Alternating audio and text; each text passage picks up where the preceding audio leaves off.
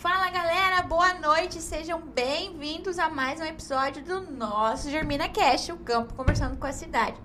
Hoje eu tô com uma equipe de peso aqui nessa mesa, né, Marcelo? É isso aí. Boa noite, pessoal, tudo bem? Estamos aqui hoje para falar um pouquinho aí sobre o projeto Cidade Inovadora e, de fato, uma equipe de peso. É, tem muita coisa legal para debater e conversar hoje aqui. Não podemos esquecer antes de a gente começar a falar na Inexa, né, nosso maior patrocinador e incentivador e internet de qualidade. No Isso campo ou aí. na cidade, fala com o Orivaldo no 65999172528 que eu tenho certeza que ele vai ter um, um plano para sua internet, para sua casa fabuloso. Mas acho que vamos ser direto ao ponto que hoje a gente tem muito assunto, né, Marcelo? Sim. Afinal, a inovação está presente todos os dias e a nossa cidade é uma grande potência, né? Conforme a gente conversou quando você veio para cá. Chama quem, quem você trouxe para nós hoje. Com O que que a gente certeza. trouxe? Então, pessoal, então hoje nós temos aqui uma dupla de peso, né? Então, nós temos aqui o Paulo Renato Ardengue Rizardi, é, um convidado aí especial, está nos ajudando com esse projeto de inovação. E nós temos também o César Vacari, é, conhecido já aqui em Lucas Rio Verde, do Cicred Ouro Verde. Vai falar um pouquinho para nós sobre todo esse projeto de inovação que nós estamos conduzindo aqui no município e os impactos que ocorrerão é, nos próximos anos nos próximos meses aí para a nossa população. Então vamos lá. Começar com o Paulo. Paulo, conta um pouquinho aí. Se apresente, fique à vontade. É, quem é o Paulo, né? Como tu veio atuar, chegou aí até a área de inovação e como chegou até Lucas. Bom, pessoal, primeiro dizer que é um prazer imenso né, estar aqui participando com vocês do, do GerminaCast. Né? Acho, primeiro, assim, antes de mais nada, parabenizar o sindicato né, por estar desenvolvendo canais de comunicação como podcasts, enfim. É, eu acho que isso é extremamente importante né, para se comunicar aí com, com os sócios, com o pessoal que acompanha e gosta do tema do agro. Né? Então, me apresentando um pouco melhor, né? É, eu sou advogado de formação, atuei durante 14 anos na área pública, né, na Prefeitura Municipal de Porto Alegre, fui assessor jurídico, fui coordenador jurídico lá, diretor de parcerias e, por fim, coordenei a pasta da inovação em Porto Alegre, num momento bem importante para a cidade. E eu tenho uma ligação muito interessante com Lucas do Rio Verde. Né? O meu pai veio morar aqui eh, quando eu era adolescente ainda, né, no Rio Grande do Sul, eu sou de Porto Alegre, na verdade nasci em Palmeira das Missões, e o meu pai foi um dos gaúchos que veio para cá, né, morar aqui em Lucas, morou durante 20 anos aqui, então eu passei minha adolescência, parte da minha adolescência eu vinha para cá, e sempre me chamou muita atenção na cidade de Lucas do Rio Verde, que eu vinha uma vez por ano, e toda vez que eu vinha era outra cidade, né, cidade que se transforma, se reinventa numa velocidade incrível, e isso é um componente fundamental para a inovação. Né? Então, uma cidade que tem 34 anos e que já está batendo aí os 100 mil habitantes, né? uma cidade que tem um IDEB, né? o Índice de Aprendizagem dos Alunos acima do Estado, uma cidade que tem uh, uma matriz econômica muito forte né? do agro, da agroindústria, e que tem pessoas né? que estão com a cabeça muito aberta para a inovação. Uh, me parece assim que é o ambiente uh, ideal para que a gente tenha aí uma das principais cidades uh, do ponto de vista da inovação e eu estou muito motivado porque para mim é quase um resgate estar aqui em Lucas, né? O meu pai hoje não está mais nesse plano, né? Acabou me deixando muito cedo e eu estar aqui contribuindo, né, com uma cidade que ele sempre amou, sempre gostou e que desenvolveu aqui muitos sonhos, enfim, para mim é tem um significado para lá de especial, né? Então, desde o início, quando fui convidado pelo pessoal da Aliança, né, quando fui recebido pelo prefeito e por todas as pessoas que me receberam tão bem aqui, eu tenho sempre externado aí a, o meu prazer de estar aqui em Lucas e o meu compromisso, né, de uh, trabalhar, auxiliar, ajudar Uh, passar todo o conhecimento que eu adquiri durante esses anos aí uh, trabalhando com inovação. Né? Eu tenho uma startup também na área da gastronomia, né? bem diferente. E fundei a Wise Innovation em 2021 exatamente para ajudar as cidades a desenvolver e implantar suas estratégias de inovação, né? num mundo que vem aí se transformando rapidamente, que a gente vê aí uma série de transformações acontecendo, a gente tendo que se adaptar cada vez mais rápido, tendo que aprender uh, cada vez mais rápido, e, enfim. Então, quero dizer para vocês que eu estou muito feliz de estar aqui, de estar aqui em Lucas. É, eu vim, vim de Porto Alegre ontem, lá estava um pouquinho frio, cheguei aqui um, um calorão, mas calor humano. Agora acabei de voltar da, da Unila Salle, onde nós fomos recebidos pelo reitor, pelos pró-reitores e por todos os coordenadores de curso. Quero reforçar aqui que Lucas do Rio Verde tem todos os ingredientes para se transformar em uma das cidades mais inovadoras do Brasil. Sem sombra de dúvidas. E César, conta para nós como se crede e você está tão inserido nesse projeto. Como é que está sendo? Bom, então, primeiramente dizer que é um prazer estar aqui.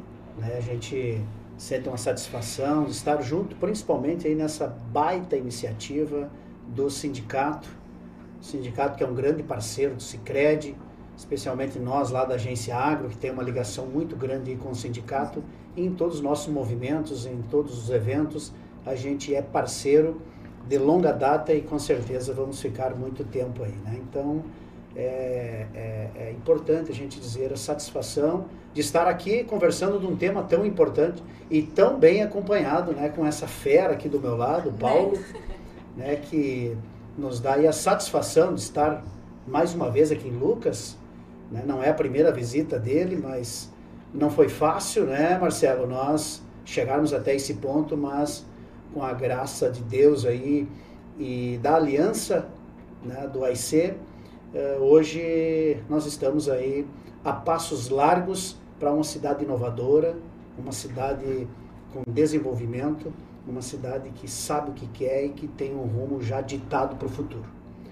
Então, essa, essa inserção nossa aí, tudo iniciou com uma, com uma viagem que nós fizemos. Na verdade, a gente fez um, uma visita né, no Gramado Summit, lá que surgiu tudo aí através de uns amigos que se reuniram para ir, né, Marcelo? Isso aí. Mas, enfim, muitas entidades representando, entre elas Sebrae, Sicredi, Prefeitura Municipal, enfim, é, unindo aí os elos da, os elos da comunidade. Né? Então, através aí dessa, dessa comissão que a gente fez nessa viagem, então surgiu a aliança.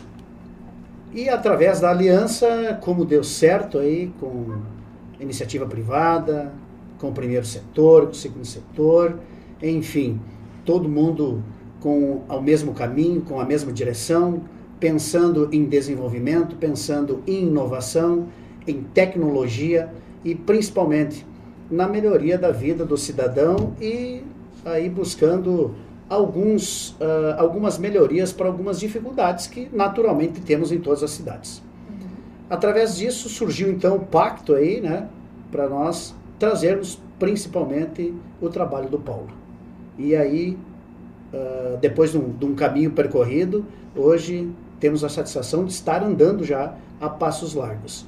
E o Cicred está inserido, a gente está inserido porque uh, parceria com o Sebrae, com as nossas universidades aqui também de Lucas do Rio Verde, Prefeitura Municipal, Primeiro Setor, uh, fomos então para essa missão, né? A missão, fomos buscar inovação no evento lá no Rio Grande do Sul e através de lá surgiu a aliança, o pacto por Lucas do Rio Verde e estamos aí agora nesse trabalho tão louvável que uh, está unindo aí mais de 30 e poucas entidades por enquanto, né? E tenho certeza que muito Lucas do Rio Verde tem a ganhar com isso.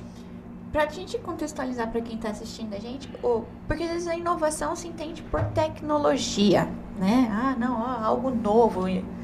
Mas o que, que, que, é essa inovação que vocês vêm trazendo para o município que vocês estão visando? Porque a gente tem que trazer que, Lucas, é que nem falou, todo ano se vinha uma cidade diferente.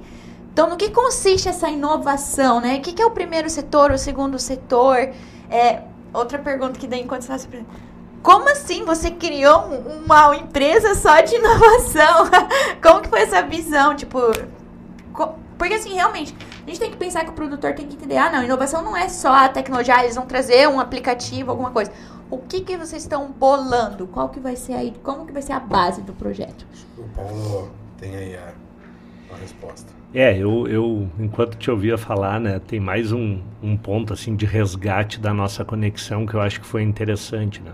Aí o pessoal vai fazer uma missão lá para o Rio Grande do Sul para visitar o Caldeira, que é um hub de inovação nosso lá, né, para ir no Gramado Summit, para visitar o Tecnopuc. E aí foi muito interessante o jeito que a gente se conectou, porque quem ia receber o pessoal de Lucas do Rio Verde, meu amigo Carlos Eduardo Aranha, que é o head de inovação da SLC. Só que ele teve Covid. E aí ele me mandou um WhatsApp, Paulo, tu pode receber o pessoal de uma cidade, não sei se tu conhece, já ouviu falar, Lucas do Rio Verde. E eu disse, poxa, só não ouvi falar como meu pai morou lá, vou recebê-los lá com o maior prazer. Chovia naquela manhã, né? Frio, o Gramado Summit acontece, acho que foi julho, junho, Abril. abril. E aí nos conectamos, né? E apresentei para eles a estratégia de inovação e a tua pergunta é, ela é extremamente pertinente, né? Existe uma certa confusão, né? Quando a gente fala em inovação, se fala em inovação tecnológica, né? Na verdade, a inovação ela é muito mais do que tecnologia, né? Tecnologia é meio para a gente alcançar algum resultado inovador. Eu costumo uh, conceituar a inovação como um novo olhar para resolver problemas. Né? Então, de alguma forma, tu lançar um novo olhar, uma nova mentalidade para tu resolver algum problema. E aí a tecnologia ela pode ser um meio. Durante muito tempo, né, e o tempo que eu coordenava a inovação em Porto Alegre, no começo, ali nos primeiros dois, três meses, parecia que eu era o coordenador da pasta da tecnologia e do aplicativo tudo que tinha de inovação no setor público, alguém queria me vender um aplicativo como se o aplicativo fosse resolver os problemas do mundo. E na verdade, se tu não tiver pessoas que usem esse aplicativo, se as pessoas não enxergarem valor naquilo, e se o aplicativo de fato não resolver um problema, não resolver uma dor, ele não é uma inovação. Né? Então, acho que a grande inovação que a gente está trazendo para Lucas do Rio Verde, por exemplo, é uh, colocar numa mesma mesa universidades, poder público, iniciativa privada e sociedade civil organizada para caminharem numa mesma direção. Parece tão óbvio né, que numa cidade uh, a gente lute pelos mesmos objetivos, mas ao longo do tempo as pessoas foram se perdendo um pouco né, nessa direção. Então está cada um fazendo um pouquinho da sua do, do seu trabalho. Né? Então os produtores estão lá agora plantando, né? hoje choveu aqui, está todo mundo plantando o pessoal das universidades está lá gerando talentos, formando uh, talentos. Né? O pessoal da prefeitura está resolvendo os problemas públicos e o pessoal da sociedade civil está resolvendo o problema da sua classe. Né? E ninguém senta para conversar sobre uma visão em comum. Então, a grande inovação que a gente está trazendo para cá é que todos sentem cocriem uma visão de futuro, onde é que a gente quer estar daqui 10 anos, Lucas do Rio Verde, e mais, arregassem as mangas para concretizar essa visão de futuro. Então, se eu pudesse materializar o que é a inovação, a inovação é isso. É a gente sentar para resolver problemas juntos, é a gente cooperar, é a gente, de alguma forma, parar de empurrar o problema para o outro e se responsabilizar pelo futuro da cidade, pelo futuro dos nossos filhos, pelo futuro da educação, pelo futuro uh, dos negócios. Então, o que a gente está fazendo aqui é altamente inovador, por mais óbvio que pareça. Né? Mas o óbvio só se torna óbvio depois que alguém faz. É, então, o que eu venho uh, percebendo em Lucas do Rio Verde, venho percebendo pelos movimentos da Aliança, pelos movimentos que eu venho né, presenciando, participando. Eu vou estar aqui até sexta-feira e o Marcelo recheou minha agenda aí, né? Não tem, não tem cinco minutos que eu não vá, não vá estar ocupado e que bom, né? É dialogando com essas quatro hélices que a gente chama, né? Com esse ecossistema que compõe e que constrói a cidade. Então, na minha opinião, inovação é isso. Nossa, gente. Bem que quando tu veio a primeira vez, tu falou que ia ser revolucionário, ia ser algo inédito nesse nosso estado, né? Sim, é, e o bacana é que tudo isso, o centro desse projeto, a gente sempre deixou muito claro que são pessoas. Em algum momento, esses projetos tem que haver algum impacto na vida das pessoas. É, se não acontecer isso, trouxer algo melhor, positivo, não faz sentido. né? O que, tu acha disso, Sérgio? Essa visão, acho que a IC, ela colocou isso muito bem claro desde o início, né? E a gente sempre pensou e priorizou a cidade, os munícipes, envolver as pessoas para que o projeto pudesse avançar, né?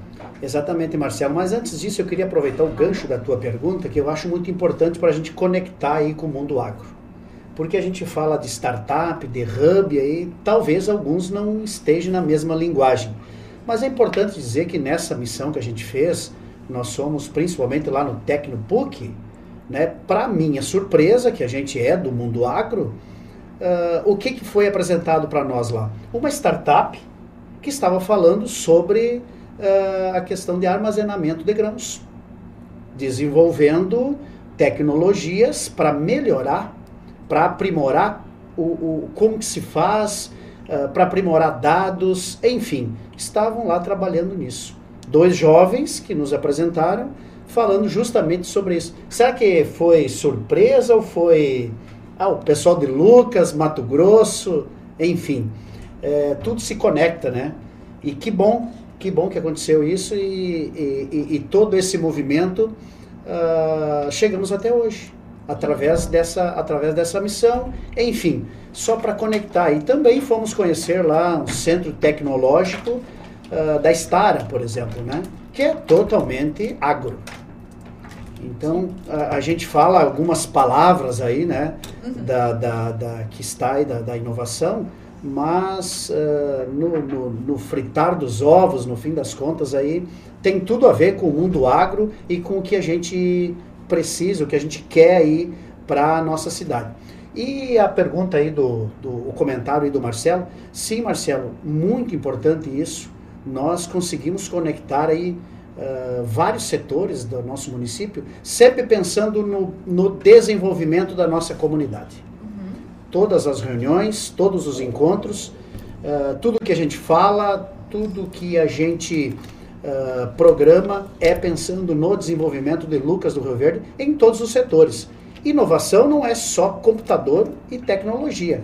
Com Muito certeza. bem explicado pelo Paulo aqui. Né? Então, a inovação, por que não um, não ser uma grande inovação esse encontro que a gente está fazendo. Claro. Né? Essa aliança, é, enfim, os setores reunidos. Isso é uma super inovação.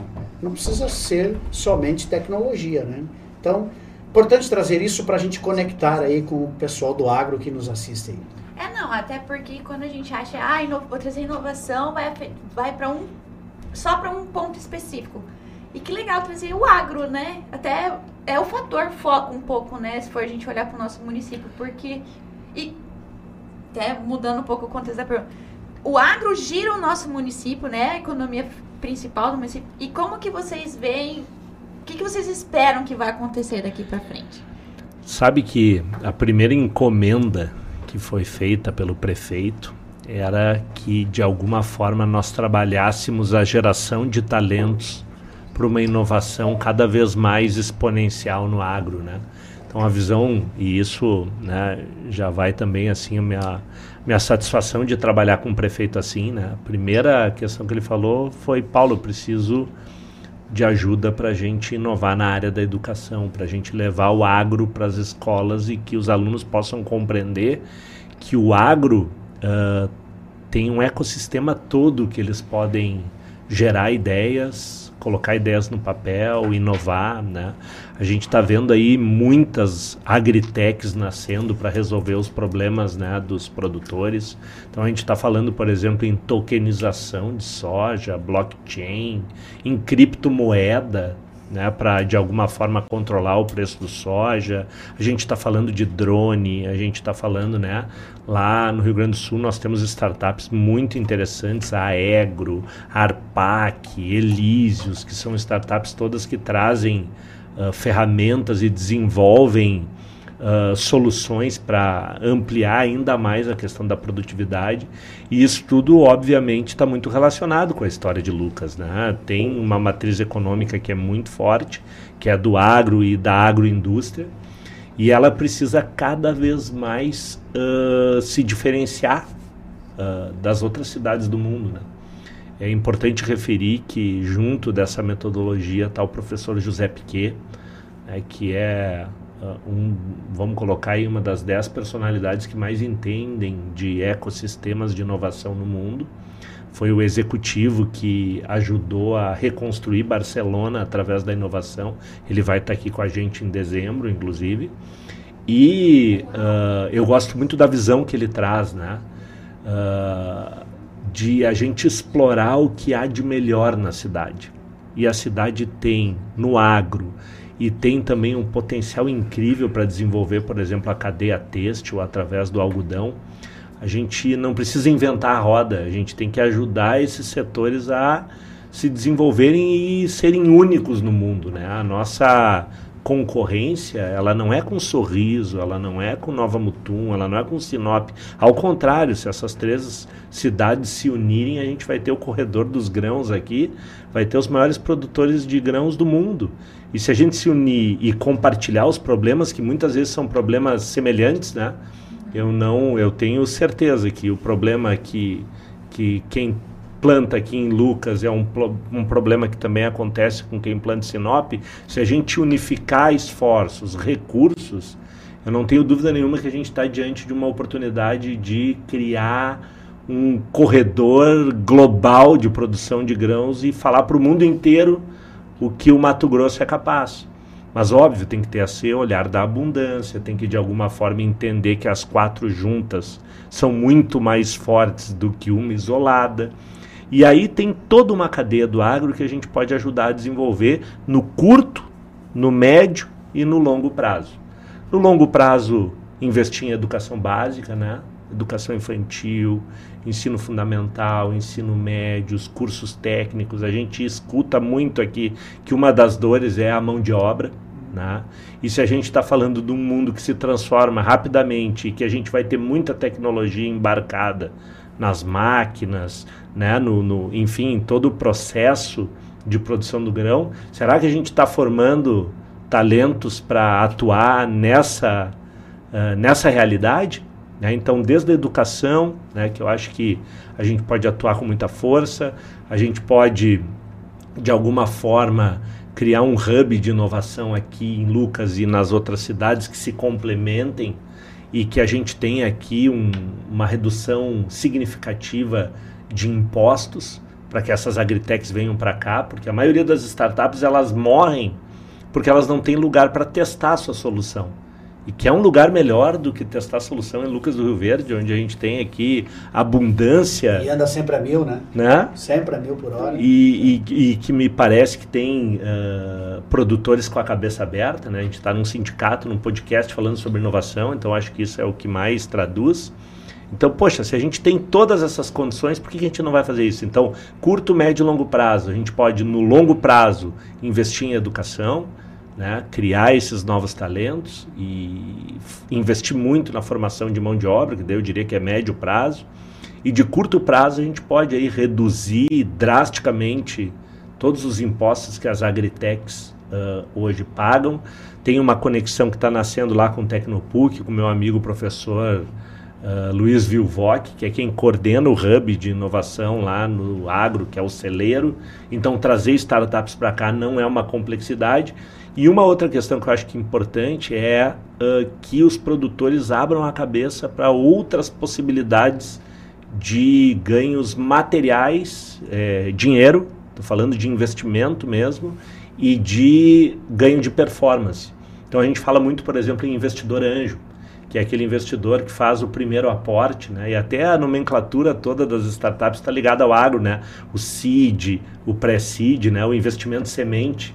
Então, da gente ter aqui investidores anjo que investam nas startups daqui, porque tem um dado que, de tudo que a gente falou de bom, tem um dado aqui que é preocupante, Lucas do Rio Verde. A gente não tem empresas de base tecnológica aqui. E a gente precisa urgente criar. Por quê? Porque se a gente não criar, a gente vai estar comprando tecnologia de outros lugares. E ao comprar tecnologia de outros lugares, a gente vai estar deixando dinheiro para outros lugares e não dinheiro aqui. Então tem essa mudança de mentalidade, essa lógica de trabalhar num tripé, né? Por que, que as startups se desenvolvem em algumas cidades mais do que nas outras? Ambiente regulatório. Precisa de leis que facilitem, fomentem a inovação. Geração de talentos. precisa de gente que coloque a ideia no papel, tire a ideia no papel e tenha um investidor anjo. E o outro é dinheiro. Precisa de recurso financeiro para acelerar essas, essas startups. E é muito comum, por exemplo, nos Estados Unidos, Israel, que tenham empreendedores que não tenham dado certo em startups, três, quatro startups que faliram. E na quinta eles conseguem desenvolver uma startup incrível, como é o Waze, por exemplo, que hoje ninguém vive sem e que nasceu de um investimento, né, um aporte financeiro que foi feito lá em Israel através do governo. Então tem aqui uma lógica que a gente precisa desenvolver e me parece que o programa Cidade Inovadora vem para fazer, para trazer essa mentalidade da gente de alguma maneira unir esse setor do agro para se transformar aí no principal polo tecnológico para o agronegócio do mundo, por que não? Eu queria contribuir um pouco também sobre é, esse pacto aí da Luca, por Lucas do Rio Verde e essa cidade inovadora, né? Porque a gente também explicar um pouquinho e até contextualizar a questão aí do trabalho da aliança, né, do AIC. Uh, ah, exemplificando, na, faz 15 dias aí que a gente fez um, uma reunião fizemos aí um encontro aonde estava, uh, uh, acho que participaram, o Marcelo me ajuda melhor o número, tinha... Do workshop? Do workshop. 50 pessoas. Bom, então, 50 pessoas de todos os setores. Todos os setores da comunidade e das empresas, das instituições, representantes de todas as classes de Lucas do Rio Verde. Qual que era o tema? O que que, quais as dificuldades de Lucas do Rio Verde? O que, que precisamos melhorar em Lucas do Rio Verde? Olha só o tema, onde tinha 50 pessoas da comunidade, representando todas as instituições, de todas as classes, discutindo quais os problemas de Lucas do Rio Verde. Imagine reunido num lugar só, nós estávamos virtual, claro, mas estávamos, estávamos no mesmo lugar, todo, todo, todo esse conhecimento uh, em busca de um bem comum o que que, o que, que temos para melhorar em Lucas do Rio Verde. Não era a opinião do prefeito, não era a opinião do secretário, era a opinião da comunidade. A aliança serve para isso. Esse é o grande sentido da aliança, para dar subsídios aí para o grande trabalho do, do, do Paulo, da equipe dele e do, uh, do pacto aí por Lucas do Rio Verde. Mas foi, foi muito rico, sabe? Saiu algo importantíssimo daquela reunião. Nós, se não estivéssemos falando de inovação, nós não tivesse o pacto, não tivesse a aliança, em que outro momento nós iríamos reunir tamanha riqueza de conhecimento e de ideias que veio nessa reunião? Uma coisa leva a outra, né? Bom, pessoal, virou uma baguncinha aí, eu cheguei atrasado, estava no plantio, peço desculpa aos convidados. Marcelo até estava quebrando um galho para mim como host. Obrigado, Marcelão. E boa noite, mesa, pessoal. Né? Fica na mesa, com certeza, tem muito a agregar. Bom, é, como cheguei agora, né, tava vendo online também, para não perder nada do assunto. Paulo Renato, como que tá hoje a cidade inovadora de Lucas do Rio Verde? Como em que pé que está o projeto dentro do nosso município? E para onde vamos caminhar nos próximos meses aí?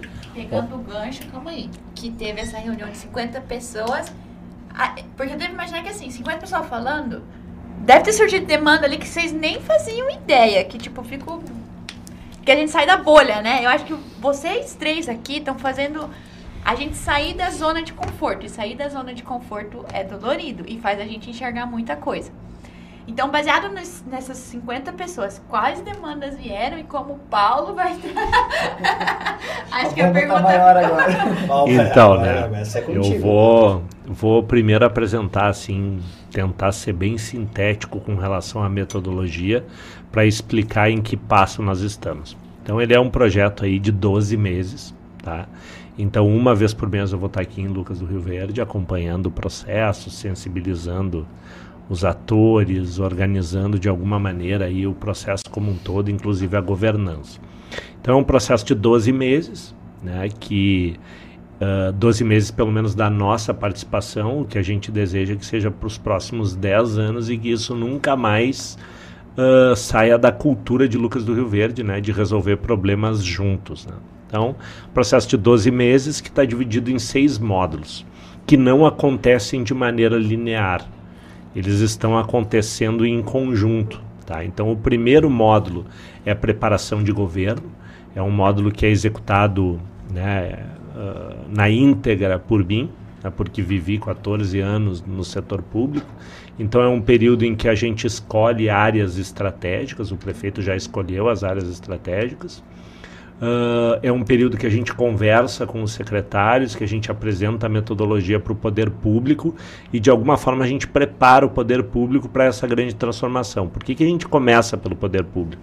Porque, ele, porque o poder público ele tem uh, a varinha de condão de estragar tudo ou de acelerar o processo. Por quê? Porque se for um prefeito que enxergue esse pacto como uma ameaça, ele vai fazer de tudo para trancar. E a hélice pública tem um, um, um superpoder, que é o poder de criar ambiente regulatório e de uh, apoiar, incentivar através de um orçamento, que é um orçamento público, alguns projetos. E com relação à prefeitura, só tem o, um diagnóstico positivo. Né? Conversamos com cinco secretários, com o prefeito, com o vice-prefeito. Né? O Marcelo vem articulando isso junto com o secretário Wellington e o clima é o melhor possível. Né? Me parece que estamos todos com a cabeça aberta e isso não quer dizer que todo mundo vai cooperar e compartilhar, porque chega uma hora que dói, estão né? mexendo na, no meu queijo, né? Às vezes a gente Nas fica feridas, um pouco né? desconfortável, mas faz parte do processo. Eu costumo dizer, e eu vivi isso lá em Porto Alegre, que depois que esse processo se desencadeou, eu não sabia mais viver sem esse processo, porque antes era eu trabalhando com o meu time, que era um time de seis pessoas, sozinho, desenvolvendo projetos para o bem comum. Uh, em alguns meses eu passei a ter 86 parceiros para me ajudar a tirar os projetos do papel. Né? Então muda radicalmente e o servidor, né, o secretário, o prefeito que entender esse processo, certamente não tem como recusar, porque é um outro ritmo, é agilidade, etc.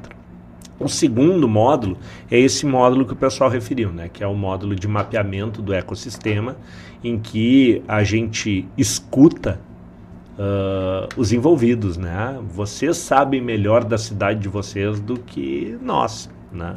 Então aqui tem a essência do saber local, né? das pessoas que de fato construíram Lucas. Eu, durante esse período, vou escutar em torno de seis a sete pessoas que foram bem importantes em Lucas do Rio Verde, etc., foram fundadoras da cidade, que é para a gente pegar a essência, para a gente entender de fato quais os desafios, quais as oportunidades. Né? E aqui é super importante referir que o mundo não começa com uma cidade inovadora Cidade Inovadora é uma metodologia, vocês certamente já inovam e já trabalham há muito tempo, uh, só que trabalham de maneira isolada. Então esse mapeamento ele serve para a gente enxergar né, os potenciais da cidade e entender projetos pré-existentes, inclusive. O terceiro passo, que é o passo que a gente vai chegar lá em dezembro, que é, um, é o lançamento do pacto. Que aí vai estar tá aqui o Piquet, vão estar tá aqui algumas pessoas que que junto comigo construíram a metodologia, estão implementando a metodologia, provavelmente o Daniel, que é lá de Santa Catarina, Florianópolis, passou por esse processo também. Só a título de curiosidade, Florianópolis tinha 5 mil CNPJs na área de tecnologia. Depois que começou a trabalhar com essa metodologia, está com 35 mil CNPJs de tecnologia hoje. É a ilha do silício que a gente chama, né? a ilha da magia que vem trabalhando inovação com muita força. Né? Então, esse terceiro passo é um passo de lançamento do pacto e de estabelecermos uma governança para o pacto. Né? Então, o pacto tem lá um comitê estratégico e um grupo tático operacional, né, no qual o sindicato faz parte, né, com, com o Giverson e Marcelo, César, né, representante da aliança, são representantes do grupo tático operacional, que é quem não deixa a bola parar de picar. Né? Então a gente lança o pacto 50, 60, 40, a gente não sabe muito bem ainda o número de instituições que vão fazer parte, assinam um acordo de cooperação, de cooperarem uh, para construir a Lucas do Rio Verde do futuro. E anterior ao lançamento do pacto, a gente faz um outro workshop que é para co-criar a visão de futuro. Onde que a gente quer que Lucas do Rio Verde esteja daqui a 10 anos? Que é o nosso farol, que é o que a gente vai perseguir durante os próximos 10 anos. Ah, queremos nos transformar num polo tecnológico global, como foi o caso de Porto Alegre? Todo mundo vai trabalhar junto para transformar isso num polo global. E aí vem os macro desafios, que é o que eu preciso para atingir esse resultado. Em Porto Alegre, por exemplo, para se transformar num polo global de inovação, Porto Alegre precisava formar talentos, para isso, as três universidades se uniram e estão lá com programas de inovação para gerar talentos. O Instituto Caldeira, que é o nosso hub, uh, tá form... é um dos nossos hubs, tem vários hubs em Porto Alegre, NAU, Tecnopuc, etc. Mas está formando talentos para nova economia, programadores, né? a molecada que mora em locais de alta vulnerabilidade aprendendo a desenvolver aplicativo, aprendendo a pilotar drone, aprendendo a operar impressora 3D. A gente precisa de uma máquina pública ágil, então tem projetos de modernização da, da administração pública, transformação digital. A gente precisava melhorar a imagem da cidade, porque a gente vivia um processo de uma baixa autoestima. A gente achava que não tinha como dar certo mais Porto Alegre, porque parou no tempo, toda uma narrativa meio depressiva que a gente conseguiu reverter através de uma série de ações, o desenvolvimento de uma marca para Porto Alegre, o desenvolvimento de estratégias, né? A gente brinca. Trazer o exemplo de Porto Alegre para vocês entenderem que se a gente pegasse o turista que vai para Gramado e para Canela um dia para ficar em Porto Alegre, nós já seríamos a segunda capital do Brasil em número de turistas porque Gramado é a cidade mais visitada hoje do Brasil, junto com o Rio de Janeiro. E foi desenvolvida toda uma estratégia para que esse turista que chega no aeroporto possa ir no Guaíba, possa visitar o Beira Rio, a Arena, o nosso hub de inovação. E a gente aumentou em 150% o número de turistas em quatro meses, né? fazendo isso juntos. Então a gente lança o pacto, identifica os macro desafios e prioriza projetos para a gente alcançar esse resultado. A gente está enxergando aqui em Lucas em torno de 10 projetos e certamente gerar talentos para a nova economia do agro vai estar, tá, modernizar a administração pública né, vai fazer parte. O quarto bloco é criar ambiente para isso, então a gente está ajudando aí a desenvolver a lei de inovação, ambiente regulatório, lembram que eu falei, né? Então, da gente desburocratizar, da gente criar uma lei acessível para o empreendedor, né? para a gente criar um ambiente favorável, inclusive para os produtores poderem investir nas startups. Tem o marco legal das startups que nasceu agora, então a gente está trazendo hoje uma reunião incrível com a procuradora do município, que está super aberta a isso. A gente foi explicar o que é a lei de inovação e tal, ela gostou bastante. Então, criar um ambiente favorável para isso e mão na massa. Todo mundo vai trabalhar, independente do período do plantio, da colheita, das suas prioridades, todo mundo vai doar um pouco do seu tempo, ou vai investir recurso, não tem o tempo, mas tem recurso financeiro, ou vai uh, ceder o espaço para acontecer o pacto, ou vai ceder o espaço para que as crianças estudem no, no, espaço no turno inverso, ou vai abrir a sua fazenda, que é a história do agro, aqui do turismo, do agronegócio que eu estou ouvindo, ouvindo, ouvindo, mas a gente não sabe se o pessoal do agronegócio quer ser visitado ou não. Uhum. E depois a transferência da tecnologia, né? Porque vocês, uh, o grupo da governança, da aliança, tem que se apropriar disso porque é um processo para os próximos 10 anos e a gente precisa garantir, por exemplo, que o poder público, mesmo tendo alternâncias, não vá jogar contra, né, que é um outro desafio que a gente tem no Brasil. Que eu acredito que não vai acontecer, porque me parece que estamos todos no mesmo barco e cada um se apropriando. Então a metodologia ela é um pouco extensa, eu poderia ficar horas falando aqui, mas ela está em torno de seis módulos que acontecem em 12 meses e que a gente vai ver muita coisa legal nascendo aí em Lucas do Rio Verde. Hoje o Lucas está no quarto. Lucas, é, é, como eu expliquei, como é, a metodologia não é linear, Uh, tem módulos acontecendo ao mesmo tempo. Então a gente tem o primeiro e o segundo módulo acontecendo. Amanhã, essa semana a gente fecha a preparação de governo. Na minha próxima vinda é para entregar o diagnóstico. É uma missão um pouco desafiadora, porque eu vou trazer os problemas da cidade, mas também vou trazer alternativas. O quarto também está acontecendo, a gente está apresentando a primeira versão da minuta da lei de inovação para o prefeito primeiro. Né? E o terceiro acontece em dezembro, com o lançamento do pacto e depois na execução aí desses 10 projetos, que eu não tenho dúvida que o sindicato vai participar e ativamente de alguns deles. Paulo, você é o pai de todo mundo, então? Não. Porque não. vai fazer acompanhamento, vai fazer, vai entregar os BO da, da cidade, vai estar junto o tempo todo. Não, é que tem um time que trabalha junto comigo, né? E provavelmente eles estejam me assistindo agora. A gente tem a Cássia, que está trabalhando com toda a gestão do, do projeto.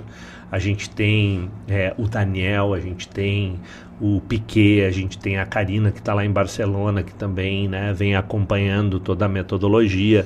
Tem um time todo trabalhando né, para implantar essa metodologia em Lucas do Rio Verde. E o que eu costumo dizer para para quem me pergunta, e é bem, uh, digamos, é bem comum que pareça que eu que vou executar. Na verdade, para analogia do futebol, trazer uma analogia mais para nós aqui brasileiros, eu estou trazendo o sistema de jogo. Legal. Mas os jogadores são vocês. Então o que eu tenho visto é que a gente tem vários craques aqui. Só que eles estão jogando sozinhos. Eles não estão jogando juntos se, se eles decidirem jogar juntos e acreditarem nessa metodologia, nesse esquema de jogo, a gente, é, o Hexa vem, a gente vai muito mais longe. Então a analogia é como se o Piquet, eu, o pessoal todo estivéssemos trazendo a metodologia, o esquema de jogo, como se fôssemos treinadores, digamos assim. E vocês é que vão jogar e vão ganhar esse jogo. Que maravilha, hein? César, e o Cicred nisso? Como que o Cicred acreditou nisso? Para estar tá tão inserido e por quê, né? Por que, que vocês estão de mão dada realmente seguindo esse caminho? Bom, na verdade, Giverson, é nada mais do que o Cicred cumprindo com a sua missão, né? A missão da cooperativa é estar inserido na comunidade e desenvolver a comunidade, né? Achar soluções. Uh, o cooperativismo de crédito nasceu através de uma dificuldade, de uma união de pessoas para vencer um desafio. E é a missão do Cicred estar presente na comunidade e, e, e a nossa cooperativa Ouro Verde, desde a sua essência, desde o seu nascimento, né, nasceu na comunidade junto com o município. Afinal de contas, é 32 anos que está inserido aí. E claro que o Cicred não podia ficar fora de algo tão importante. Né? Já foi importante lá no passado para ajudar aí, principalmente o agro, né? E o, e o município em todos os seus segmentos e agora o Cicred aí uh, também participando dessa não é nova etapa, mas é um, um salto aí que a gente está projetando para Lucas do Rio Verde. E é importante falar também que por trás do trabalho que a equipe do Paulo, do Piquet estão fazendo, a aliança nossa, vai ser não parou de trabalhar, né? E não para a gente tá, está trabalhando nos bastidores porque nós temos que trazer o empresariado, os agricultores, nós temos que trazer professores, a gente tem que uh, ter a, alguns do poder público, poder judiciário, todas as pessoas unidas em prol disso. E também as instituições, uh, através de reuniões, através de encontros, uh, às vezes a gente pode estar junto, outras vezes vai o Marcelo, outras vezes vai o Renato, outras vezes vai o César, enfim. A aliança sempre trabalhando para a hora que precisar fazer o gol, a hora que o esquema tático estiver pronto, nós temos que ter os craques. Para ter os craques, a gente precisa garimpar. E é esse o grande trabalho que a aliança está fazendo. Né? E o Cicred está dando, claro, o maior apoio aí para que isso aconteça. Que bacana, né? E aí, Giverson, você é atacante? Ou eu sou patrocinador? Eu fico mais na lateral ali, dando assistência aqui e ali.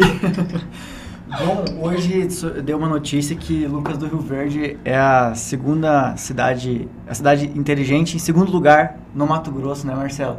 Você pode dar uma explanadinha sobre isso? Achei muito bacana essa parte, porque tem um ranking de 100 cidades do Brasil, né, as, as mais inteligentes. O que, que seriam as cidades inteligentes? E como que Lucas do Rio Verde está em segundo lugar nisso? Tem o Marcelo. Entendeu? É, realmente foi uma, uma, uma informação que nos surpreendeu aí positivamente hoje, né? É, nós temos duas pessoas, é, o Danilo, que é o adjunto na, do desenvolvimento econômico, planejamento de cidade, e a Isabela, que é arquiteta, urbanista, supervisora da pasta, também está em São Paulo, é, participando de um evento, na qual é, esse evento ele, ele concede ali, uma classificação das cidades inteligentes através de um parâmetro de, de, de, pesquisa e avaliação. E pela primeira vez, Lucas do Rio Verde está inserido entre as 100 cidades inteligentes no Brasil. Está é, em 80, é, 82 né? É, colocado. E isso se deve a, a, boas práticas, né? a práticas que é, norteiam o sentido de tornar uma cidade uh, com aplicação de recursos voltado para inteligência artificial, voltado para áreas de tecnologia, é, de modo geral no município, né? Mas acho que cidade inteligente, nós estamos colocando um pouco isso hoje em debate, né? é um caminho que nós, Lucas Rio Verde, a gente está buscando desenvolver cada vez mais. E eu creio que esse ranking a gente possa estar tá avançando no futuro é, cada vez mais juntamente com o projeto da cidade inovadora, né?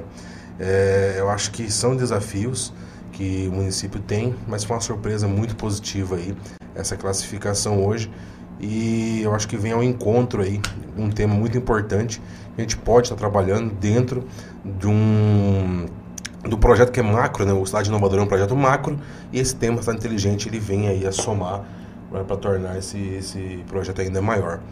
Dando um, um spoiler aqui, é, nós teremos um evento aí dia 20 agora de outubro, é, com o tema um workshop Cidade Inteligente, né, aqui em Lucas Rio Verde, alguns parceiros vamos estar divulgando aí nos próximos dias. É, então, nesse evento terão mais alguns detalhes também a respeito. Né? Então, provavelmente esse tema em algum momento vai ser trabalhado como um projeto ou como um desafio aí dentro do Cidade Inovadora. Que bacana. E Paulo, eu vou pedir um spoiler para você, não sei se é possível esse spoiler já ser dado, mas assim, o Lucas Rio Verde é uma cidade que é, o agro é a força motriz daqui. Você acha que o primeiro passo das inovações que vai ser inserido no Lucas Rio Verde realmente vai ser em volta do agronegócio mais especificamente e depois expandir para outras áreas? Ou você acha que as outras áreas vão começar por fora e depois focar no agronegócio? É um pouco difícil prever, né? Porque Uh, a metodologia toda ela propõe um, um movimento orgânico, né? Que nasce muito da identificação dos atores do que, que é prioridade. Né? Então, uh, o ambiente de negócios certamente vai ser um macro desafio. Uh, inovar no agro, sem dúvida, mas eu percebo que tem como a gente avançar uh, em mais de uma área num trabalho conjunto, porque no final das contas está tudo muito conectado. Né? Se tu tem um poder público que é inovador, que é eficiente, que é ágil, ele está te ajudando. Né? Se tu tem um agro que é competitivo, que é uh, inovador, que é disruptivo, ele está ajudando o poder público, porque ele vai gerar mais receita e o município vai poder investir mais. Se tu tem uma mão de obra qualificada né, e que te ajuda a aumentar a performance, tu também vai estar, tá, de alguma forma, sendo beneficiado. Então, me parece que é um movimento é, muito que depende muito de cada cidade e que vai depender muito de cada liderança, né? Porque os projetos, para eles serem aprovados, eles têm três, pela mesa, eles têm três componentes que eles precisam ter, essencialmente. Eles precisam ter liderança, alguém que lidere o projeto. Eles precisam ter recurso disponível, ou seja, eu não posso depender de um financiamento para transformar todas as escolas. Não, eu tenho que ter agora esse recurso e poder utilizar e eu tenho que gerar resultados em três meses que essa é uma lógica muito trazida pelo pensamento ágil, né? Metodologias ágeis. Às vezes a gente fica trabalhando com longo prazo e o poder público se acostumou a isso, não aqui em Lucas, no Brasil, a trabalhar sempre com projetos daqui um ano eu vou concretizar, daqui um ano e meio, porque a máquina é burocrática. Mas não, a gente tem uma série de ferramentas que podem ser utilizadas para a gente acelerar esse pensamento. Então eu diria que é um pouco imprevisível, mas é indiscutível que muitos dos projetos vão girar em torno da matriz econômica, que é o agro, que é a agroindústria, enfim. Né? Então eu te diria que ao priorizar projetos, a gente vai perceber e vai ampliar o nosso modelo mental para a importância das outras esferas no nosso negócio que às vezes hoje a gente não enxerga. A gente está lá trabalhando, está preocupado se vai chover, está trabalhando se vai ter praga no soja, se vai ter isso, se qual é o defensivo agrícola que eu vou utilizar. Eu sou filho de engenheiro agrônomo, então passei minha vida inteira vendo meu pai olhar para o céu para ver se estava chovendo, né, etc. Uh, e a gente acaba não se dando conta, por exemplo, da importância de ter uma mão de obra qualificada, das escolas todas estarem trabalhando numa linguagem que o aluno enxergue que é acessível para ele aquele ambiente do agro. Não é só o mega produtor que planta 70 mil hectares uh, que é a figura importante desse ecossistema. Não, tem outras várias figuras, né? Tem uh, o cara que vai inventar uma solução inovadora para controlar uh, melhor essas questões né, de, de, de, pragas, de entender melhor quais as sementes que estão germinando, de entender melhor qual o produto. Tem toda uma indústria de P&D aí por trás. Então, poxa, é, tá tudo muito conectado. Né? Qualquer ambiente, e eu acho que aí tem um grande desafio. No Brasil, a gente foi se acostumando a tirar do ambiente escolar a palavra empreendedorismo e a palavra trabalho. Eu acho que aí tem uma questão que é extremamente importante, significativa, quando tu vai pesquisar lugares fora do Brasil que deram certo e que transformaram uh, a sua realidade através da inovação, tu vai perceber que tem uma mudança na educação. Coreia, Singapura, Finlândia, né? Tem uma mudança na educação que é quando eles trazem esse olhar do futuro do trabalho e do empreendedorismo para dentro das escolas. Então eu acho que assim é, tá tudo muito conectado. Não vejo as coisas dissociadas. Eu vejo que tem um investimento aí de toda a sociedade em diferentes dimensões e que isso vai ajudar o todo. Uhum. Eu, eu, é, só aproveitando a tua pergunta que é muito interessante, uhum. eu sou um entusiasta do agro, né? Eu tenho certeza absoluta que o agro está muito envolvido nisso, especialmente aqui em Lucas do Rio Verde e nossa região. Foi muito importante quando o Paulo falou da questão da região, né? Porque é claro que a região unida se torna uma potência, né? E, e aí cada vez, cada, você ficando mais forte, cada vez mais nós vamos trazer algo melhor para o nosso, nosso lugar. Exemplo, porque algo melhor para um produtor, por exemplo, que está uh, com dificuldade ou está sem informação do que ele deve comercializar durante essa safra. Já pensou você ter lá no instituto um hub aonde ele pode ir lá buscar essa informação sem interesse de terceiros? De um lugar que está ali disponível para ele buscar a informação que ele quer com pessoas que estão conectadas com o mundo inteiro? Talvez é isso que vai ter em Lucas do Rio Verde. E eu vou lançar um desafio, assim, agora estou aqui te ouvindo falar, vou dar uma improvisada aqui, vou trazer um exemplo interessante. É, no Netflix vocês já devem ter assistido a série dos Vikings, né? O sonho dos Vikings era ser fazendeiros, né? Por isso que eles invadiam outras terras e tal, e saqueavam, porque eles queriam um pedaço de terra para pro poder produzir. Então, na história da humanidade, quem produz normalmente se torna essencial, porque precisa ter comida para as pessoas, né, etc. O desafio que eu lançaria para Lucas do Rio Verde é utilizar toda essa tecnologia, essa mentalidade para a produção que hoje né, me parece que é soja, trigo, milho, né, algodão. Soja, milho e algodão mais aqui. Soja, milho e algodão, uh, para produzir outras espécies de alimento. E por que, que eu vou trazer esse exemplo dos vikings? Né? A Suécia ela uh, tem uma visão de futuro que ela quer em 30 anos se tornar sustentável na produção de alimentos. Só que na Suécia o clima é muito hostil para produzir alimentos. O que, que eles fizeram? Investiram em fazendas verticais, fazendas indoor, fazendas urbanas e exponencializaram o investimento em tecnologia eu não tenho dúvida nenhuma que eles vão conseguir e mais, que eles vão ser um dos principais polos produtores de alimentos orgânicos do mundo, porque eles colocaram como uma visão de futuro e diversificar. E eu vejo que todo esse potencial, estou botando uma pulguinha aqui na mesa, tá?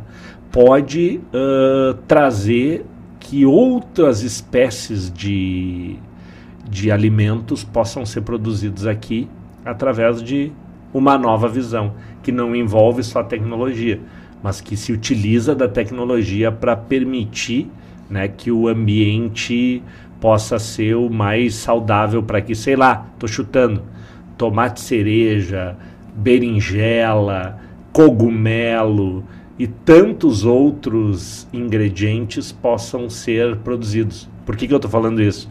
A gente está no dia 13 lançando uma mini fazenda urbana no Instituto Caldeira junto com a SLC.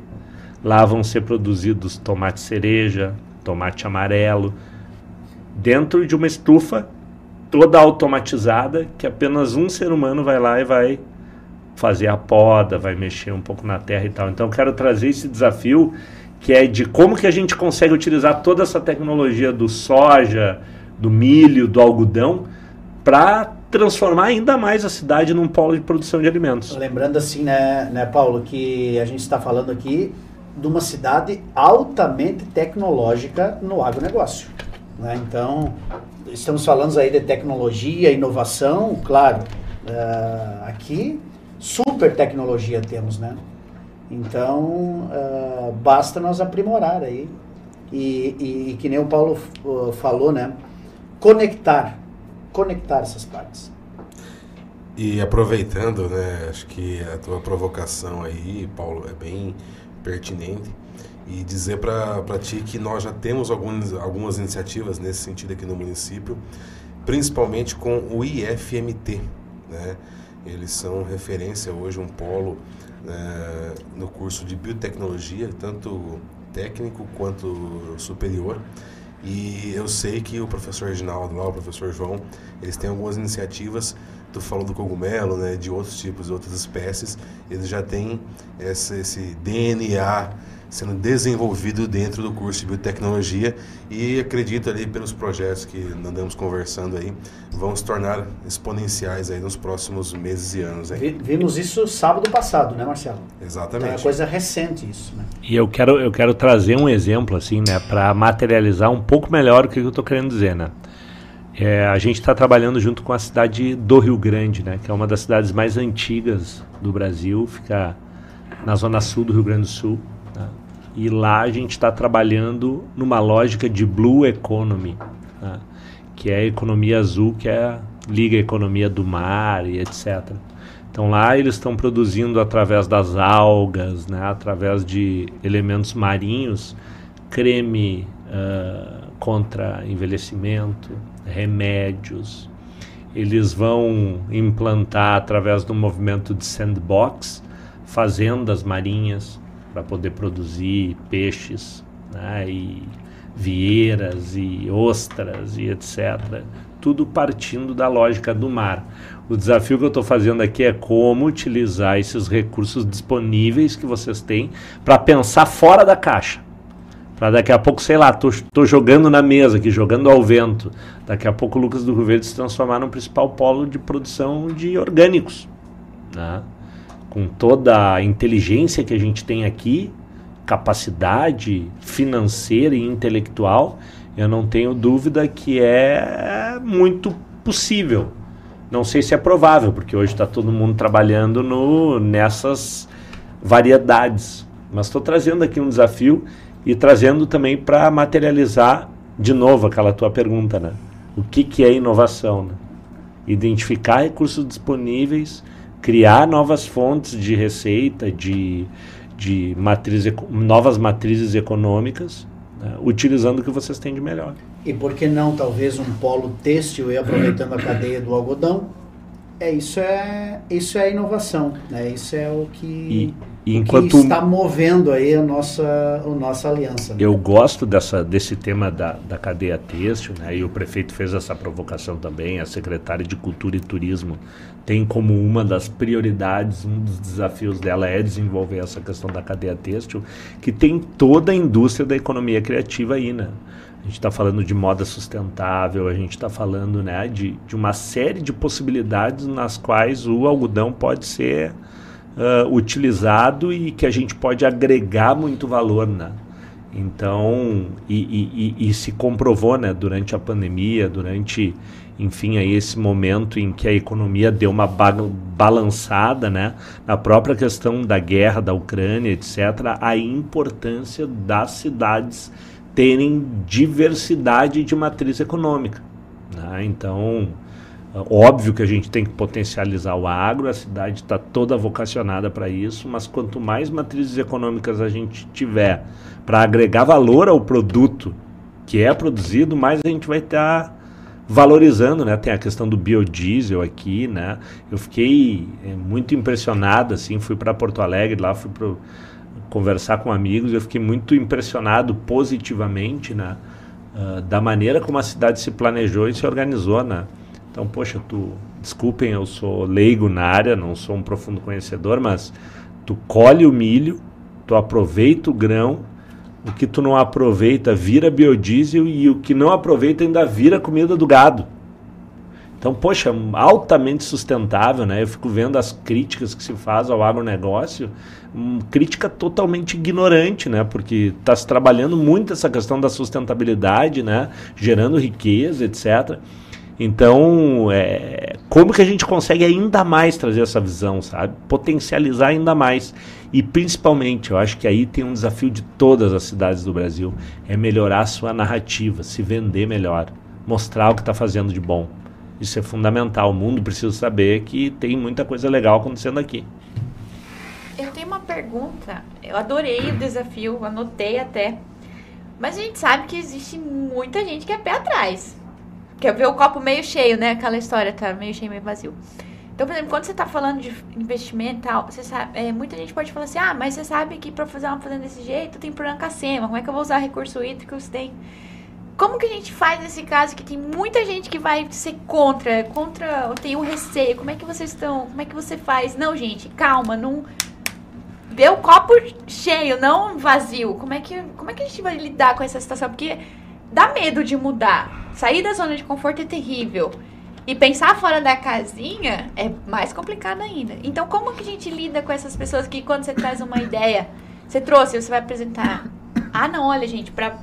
a gente está vendo que tem dificuldade de pós-tecnologia. Vamos atualizar o FMT, vamos fazer uma parceria com a La Salle, trazer... Aí eu assim, não, isso aí tem custo. Como é que vocês estão pensando em lidar com essas pessoas que têm o pessimismo? Eu vejo que na, na história da humanidade tu tem visionários e tu tem outros que seguem os visionários, tá? E eu vejo que tem cadeiras de visionários que estão vazias. O que, que eu estou querendo dizer com isso? O mundo precisa de pessoas que tenham coragem para fazer diferente, senão a gente vai fazer sempre a mesma coisa. E faz parte uh, do trabalho do inovador correr risco, passar por louco, as pessoas te olharem com uma cara, o que esse cara está falando, o que esse cara está fazendo. E aí tem método para a gente tirar essas ideias do papel e reduzir os riscos. Posso dar um exemplo aqui de Lucas mesmo, no começo? Eu ouço as histórias, né? Eu não era nem nascido ainda, mas uma vez era só arroz, né? Alguém trouxe soja. E aí, o que é hoje o soja, né? Viabilizar. Assim. E... Viabilizaram a safrinha, né? A é. segunda é. safra. E vou dar um exemplo, assim, né? De um visionário, né? O Elon Musk.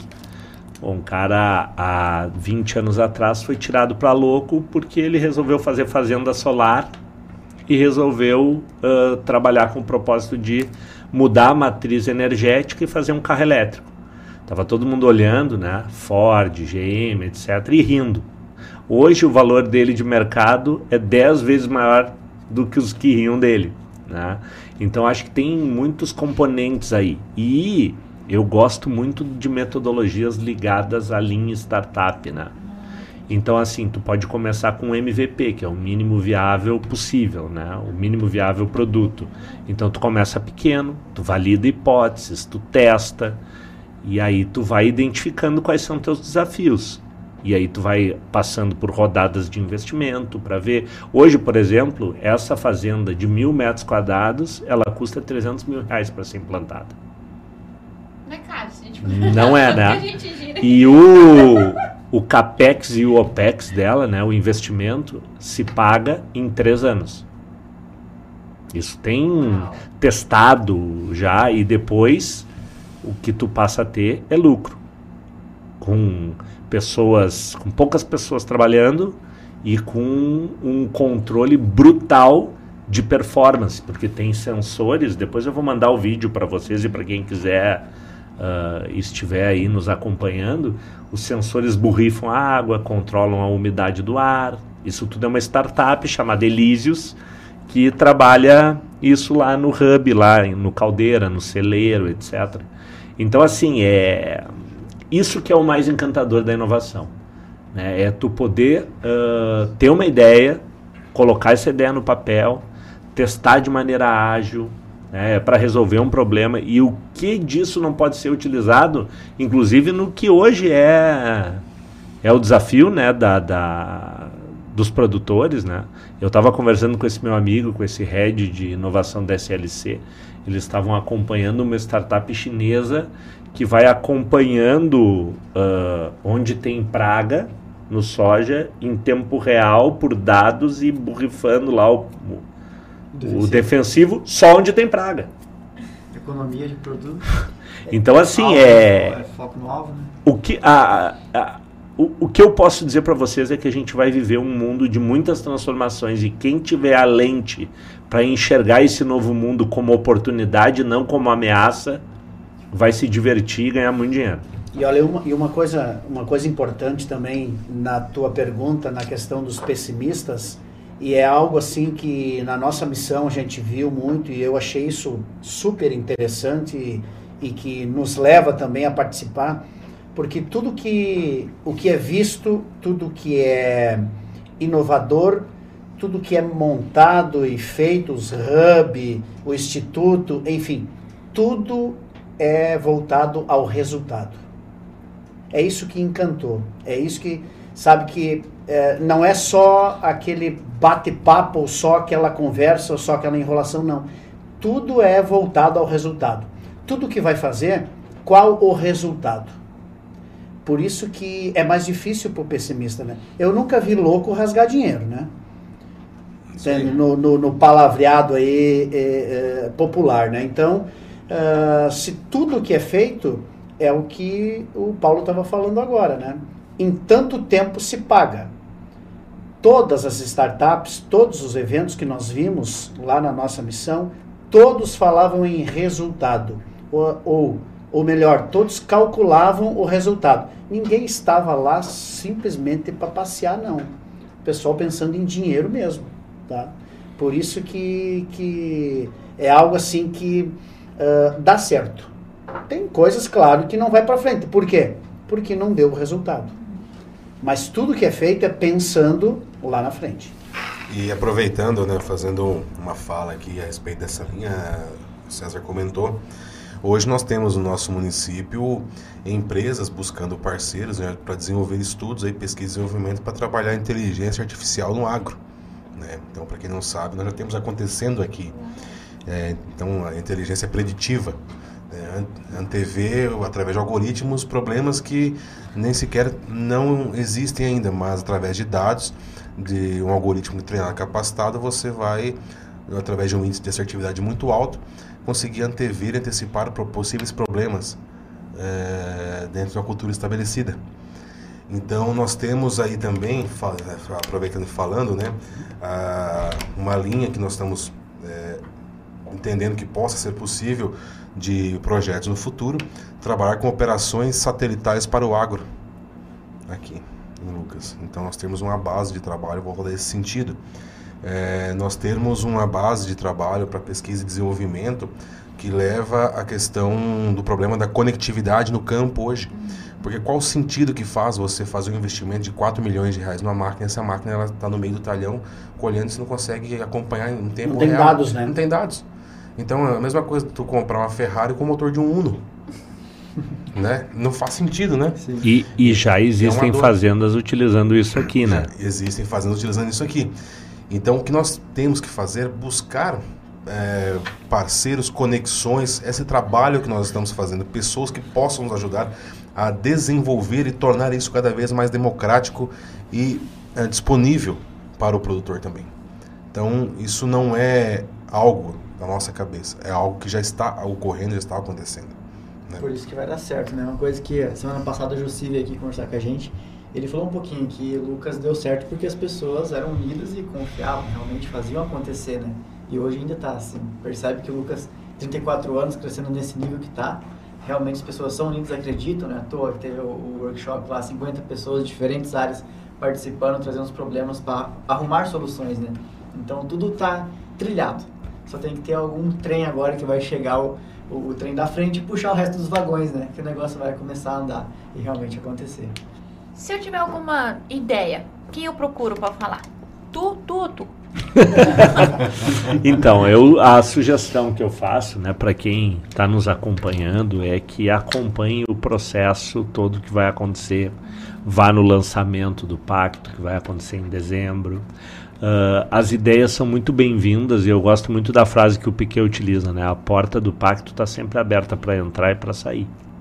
Quem quiser contribuir colaborar é sempre super bem-vindo.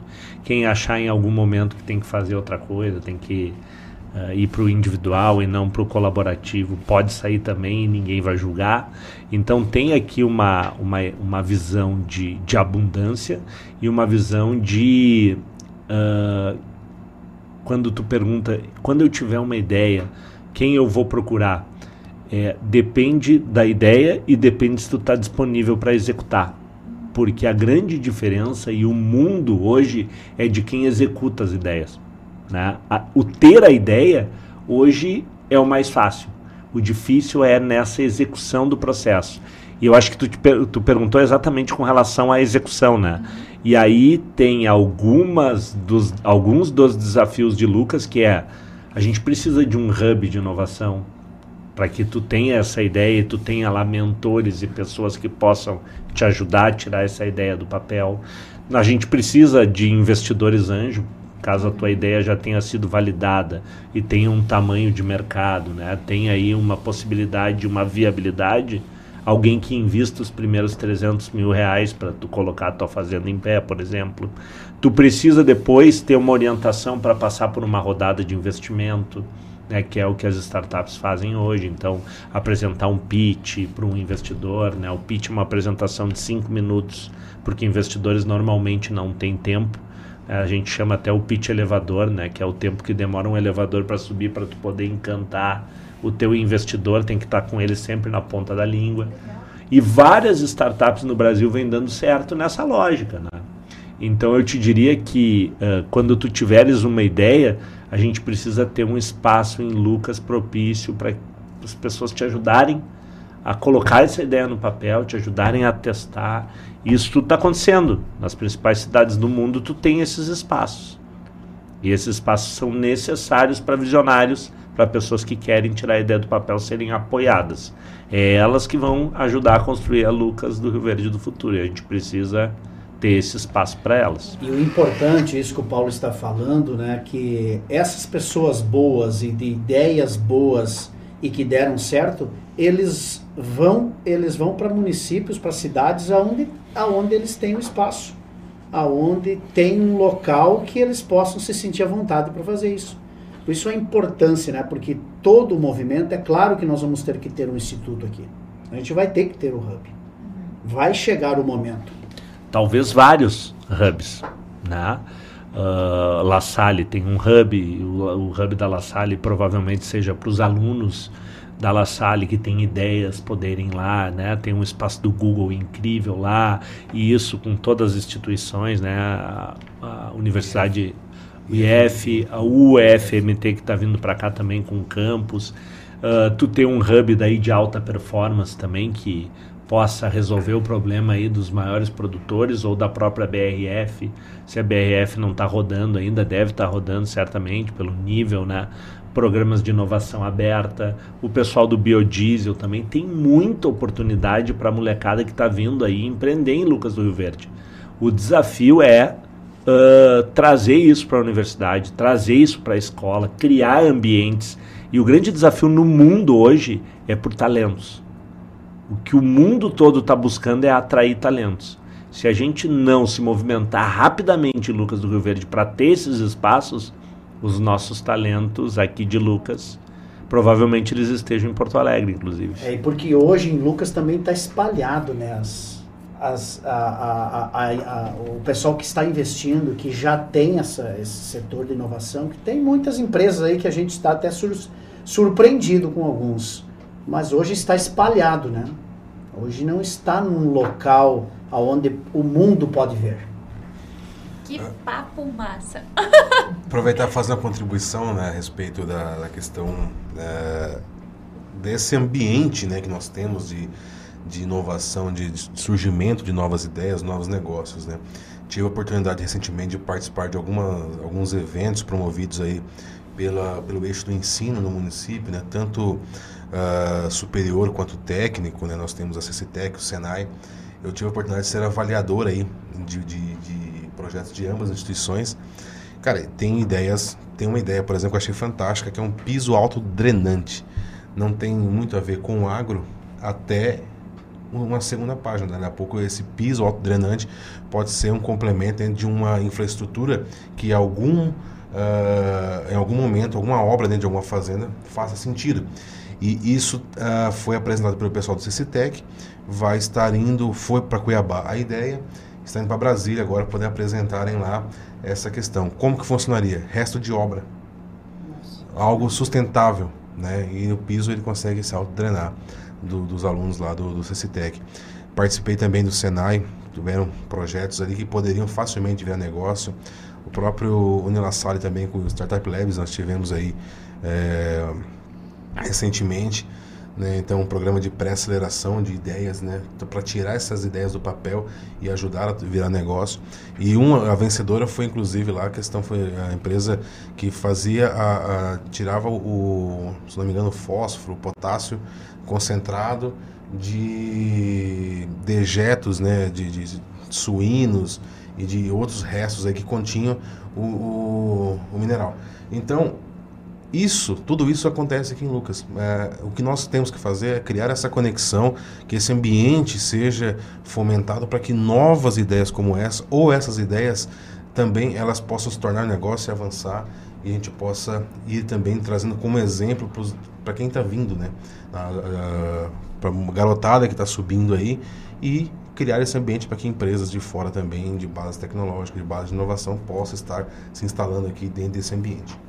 Paulo, mandaram uma pergunta aqui, ó. Alguns dos projetos idealizados foram de ESG? Então, os projetos estão no processo de idealização, né? Uh, nas outras cidades, sim. Então, né? você então, vai trazer para cá, provavelmente, vai se espelhar. Então, na verdade, é, cada projeto ele é, é co-criado pela cidade, né? Óbvio que a gente contribui para tornar ele cada vez mais sólido, né? Tem alguns projetos que às vezes estão na fase da ideação, a gente ajuda a validar, né, se de fato ele é ele é possível ou não, mas sem dúvida, né? Eu acho que o mundo está falando sobre ISD, né? A gente precisa muito da desses pilares que envolvam a questão da sustentabilidade, né? De cada vez mais inovar nessa área e indiscutivelmente Lucas né, eu acho que tem aí um potencial enorme pela questão do biodiesel, por aquilo que eu falei no início, né, que, que já é projetado de, de aproveitar cada, uh, cada nível, cada momento da produção né, para algum bem específico, né, para algum fim específico. Então eu não tenho dúvida. Inclusive eu diria que o ISD é uma transversal para qualquer um dos projetos. Né? Ele não é um projeto ele tem que estar acompanhando todos. Se a gente for falar de educação, a gente tem que estar falando de um futuro cada vez mais sustentável. Se a gente vai falar de uma solução inovadora, ela está adequada resolvendo um problema que envolve certamente a questão da sustentabilidade, né? Então, sem dúvida, eu vejo como uma transversal, assim, que envolve todo o pacto. No final do ano você vem junto com o seu amigo aqui falar com a gente? O meu amigo. Sim, não, na verdade eu eu Uh, até eu acho que é legal, né, a gente ter o Piquet aqui no, no, no GerminaCast, né? Próxima vinda dele, ele vai ficar um dia e meio aqui. E dá pra fazer. Mas em março ele vem e vai ficar três dias aqui, né? Então, assim, eu tô aqui uma vez por mês, né? Uh, trabalhando junto com o GTO, que é o Grupo Tático Operacional, né? Que vocês fazem parte. E vou estar tá aqui também trabalhando em todas as questões que envolvem ambiente regulatório. A gente tem aí uma agenda. Quantas reuniões, Marcelo? A gente tem até sexta? Umas 10, eu acho. Até sexta? Mais. a gente finaliza a agenda na sexta-feira com uma reunião com diretores de escolas, professores, É, hoje a gente conversou com o pessoal da La Salle, a gente vai reunir com o prefeito, vai reunir com os secretários para entregar né, o diagnóstico aí com os empresários. Então, uma vez por semana tenho tido o prazer aí de conviver com o pessoal de Lucas. E é engraçado assim que é uma saudade boa que eu vou matando do meu pai aqui, que eu vou conversando com cada um, inclusive com algumas pessoas que meu pai trabalhou, né? Com o Guerino Ferrarim, com o Rogério Ferrarim, etc. Eu vou, de alguma forma, uh, tendo ele mais perto aí. É propósito, tá? então, era pra você vir um dia voltar aqui. É. Quer falar? Eu sei que não pode, mas dá um spoilerzinho do workshop, porque nosso tempo também tá quase. Chama a galera para participar, se puder. Sim, nós teremos então no dia 20 é, de outubro agora é, esse workshop das inteligentes. É um projeto que já vem ocorrendo há um tempo. Já, na verdade, esse tema já vem, tem sido trabalhado até mesmo antes né, do Cidade Inovadora. E agora nós é, fizemos um alinhamento aí com os parceiros né, que estão promovendo, que é a Fiente, o próprio Senai, é, a própria Siemens também, a empresa que está sendo parceira desse projeto, é um projeto piloto nós estamos trazendo para o município, para Lucas, né? Uh, então, no dia 20, fiquem atentos aí às redes sociais né, da, da, Prefeitura, do Senai Mato Grosso, da Fiente. Lá vai ter o passo a passo, vai ter um cronograma, vai ter toda a questão da participação do público. Vai ser um, é, são vagas limitadas, tá? Então nós vamos estar aí tendo um link disponibilizado para poder estar participando. E tem tá? vários projetos aí, né, que a gente não pode falar ainda porque eles estão numa fase aí de, de construção, né, mas a gente vai ter hackathons aí, né, que são as maratonas hacker para para solucionar algum desafio, a gente vai ter algumas palestras aí que vão tratar sobre inovação, né? Então tem um monte de coisa boa é um horizonte aí que a gente tem de 12 meses muito interessante. Eu acho que um outro canal também que o pessoal pode aproveitar e seguir, o Instagram da Aliança, né, César? É, é aic.cerrado. Só buscar lá no Instagram, comece a seguir a gente, que não segue. Ali a gente tem toda uma agenda, né, a gente divulga as ações né, que a Aliança vem fazendo.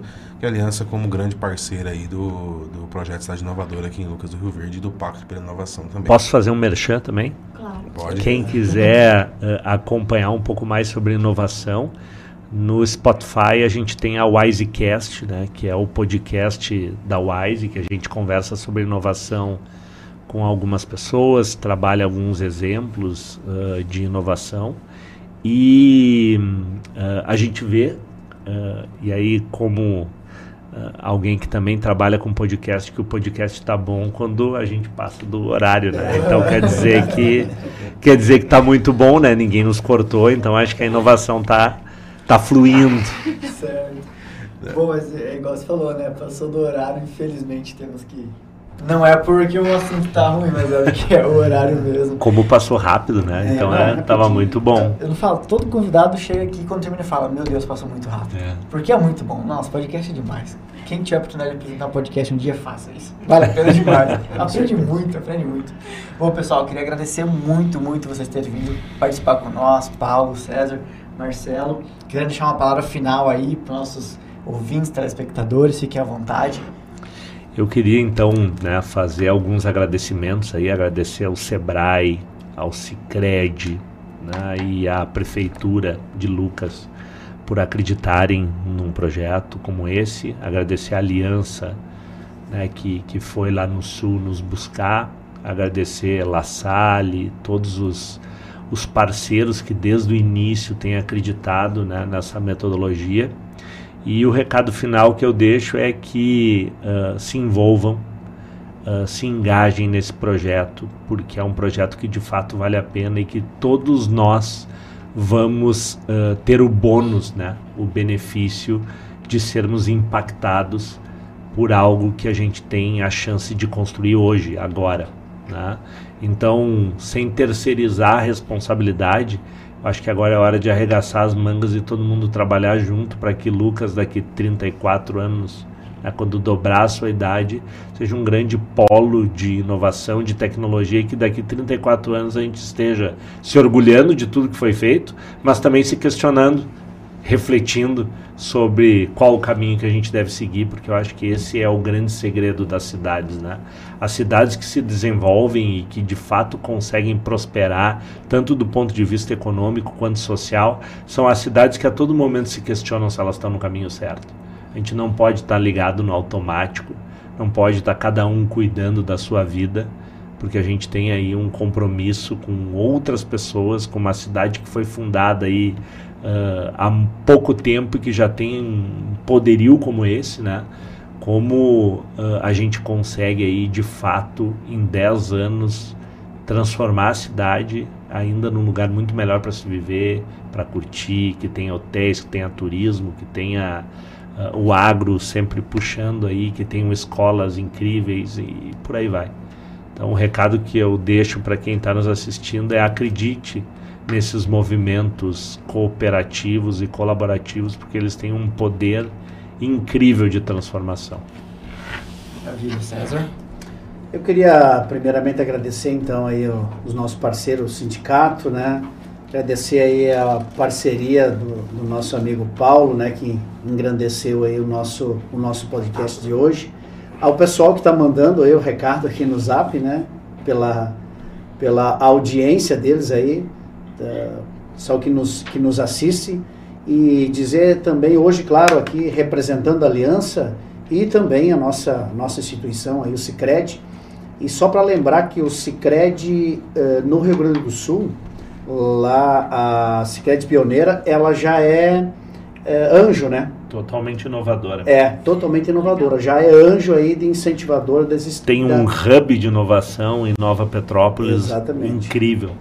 Então, uh, só para os nossos associados aí que nos assistem, saberem que a gente está sim desenvolvendo isso que é tão importante para trazer para trazer riqueza, para trazer desenvolvimento, para trazer conforto para o nosso, pro nosso município, para a nossa região. Afinal de contas, nós estamos inseridos em toda a comunidade. Certo. Marcelão? Então, uh, quero agradecer então mais uma vez a oportunidade, o Giverson Diane aqui, né, o Sindicato Rural, o nome do Marcelo o presidente aí, participar do GerminaCast mais uma vez, né? Eu não, não sou marinha de primeira viagem aqui, é sempre uma honra estar participando com vocês. E o recado que eu quero deixar, é, seguindo mais ou menos uma linha que o Paulo colocou, se engajem, participem, podem nos procurar. Esse projeto é um projeto de cidade, não é um projeto de governo, não é um projeto de A ou B. Isso foi até uma fala do senhor Miguel, né, o prefeito, né, dizendo que uh, esse projeto é um projeto do município, são, é, é, da cidade, independente de político ou não. Acho que ele tem que perdurar e permanecer como uma política pública e ser aplicada aí para o futuro da cidade. Então, a gente tem essa, essa preocupação para que as pessoas possam estar vindo, né, sem bandeira política, né, né César? A gente tem essa preocupação, é pelo bem de todos. E esse projeto, ele, como eu disse já no começo, o principal intuito é que a gente possa transformar e colaborar para que as pessoas possam aqui viver melhor cada vez mais, ter qualidade de vida e ter uma cidade que compreenda tudo que possibilite a ter isso. Né? Então, não só a, a, cidade né, e o agro como vetor econômico possa ser cada vez mais, mais pujante e que possamos avançar no futuro brilhante pela frente. Estamos no caminho certo, né? Bom, agradecer a Inexa também por ter feito essa transmissão. Obrigado, Rivaldo. Quem quer ter internet de qualidade, tanto na cidade quanto na fazenda, fala com o Rivaldo no 659 9917 2528. Era isso, né, Di? Obrigado. Atrasados, quem... mas... Obrigado quem acompanha a gente hoje, quer ouvir nosso episódio, está disponível no Spotify. Todos os episódios passados também, tudo disponível no Spotify e no YouTube. E segue a gente no Instagram também, arroba GerminaCast. E... O campo conversando com a cidade. É isso aí. Até, Até semana que vem.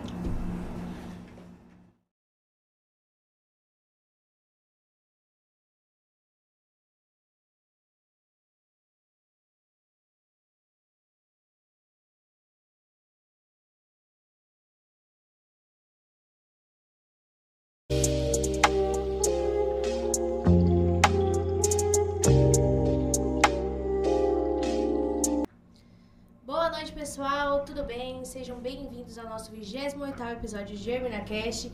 Muito obrigada a vocês que estão acompanhando a gente até aqui. Hoje vai ser um bate-papo super legal, né, Gui? Boa noite. Boa noite, pessoal. Sejam bem-vindos a mais um episódio. logo de cara agradecer a Inexa, nosso patrocinador, Orivaldo, um grande abraço.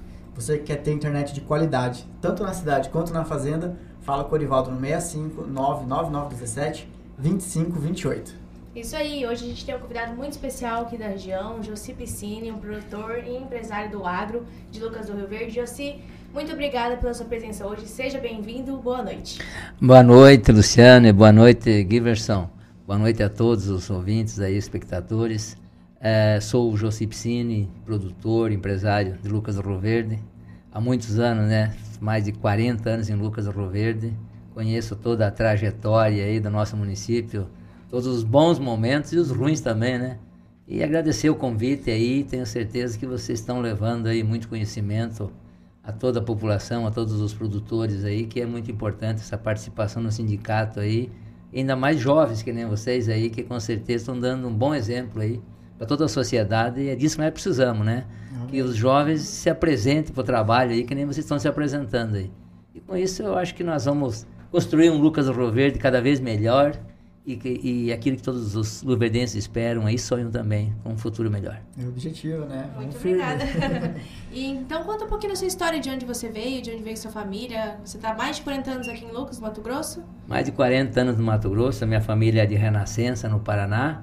A gente veio para cá em 1981 e se instalou aí como é veio de, trouxe na bagagem já né como produtor rural lá em Renascença Paraná e também que sempre tivemos lá um, uma lavoura e tem até hoje.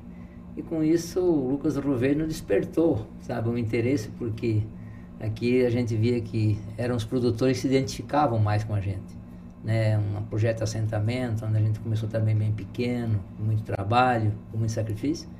E felizmente né, a gente deu certo e está aí fazendo é, o que a gente pode, contribuindo com a sociedade, eu acho que dando muitos empregos. Uhum. E é o que precisa, né? Eu acho que é, Lucas Verde é uma terra de oportunidades.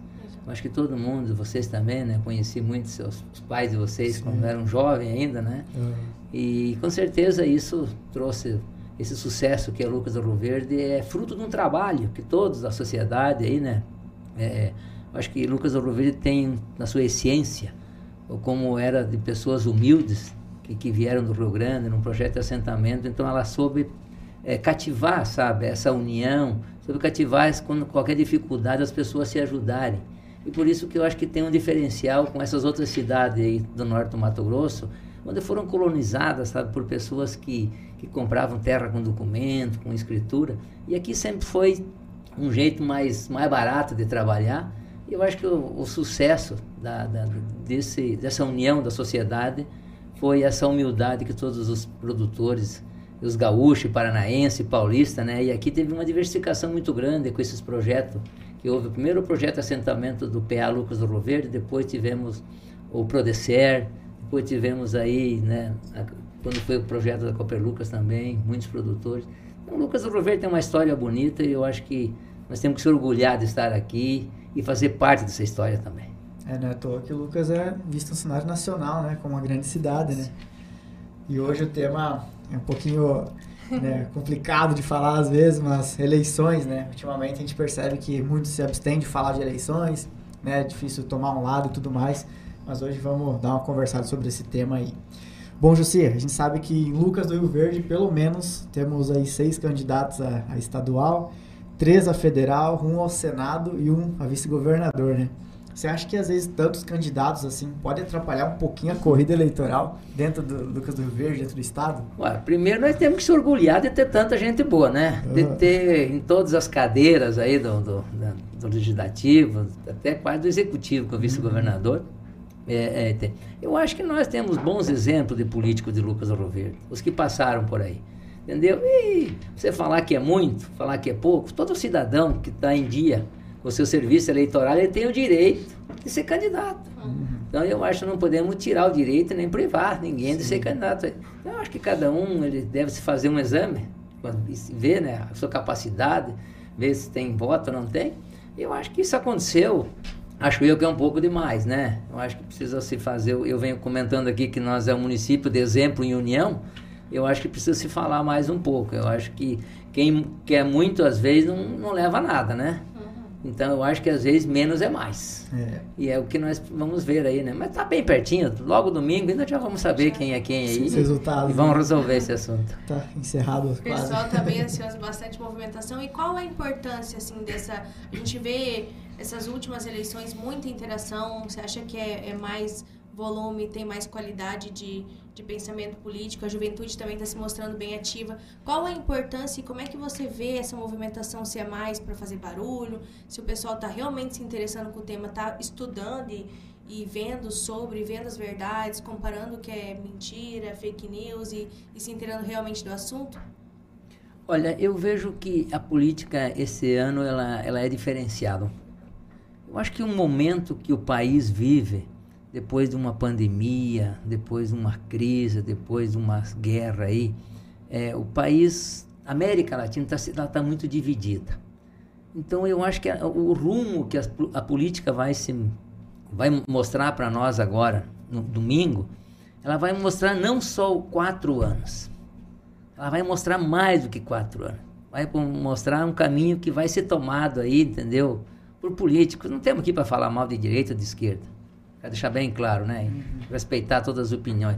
Mas nós temos exemplos aí bem pertinhos que nós vimos aonde que está indo. Então, é, é, tem, por isso que ela está bastante movimentada a política. Porque ela vai, vai nortear o, o rumo do, do- do- dos países aí da América Latina por muitos anos ainda. Você viu que na Itália agora houve uma mudança de, né, de paradigma lá.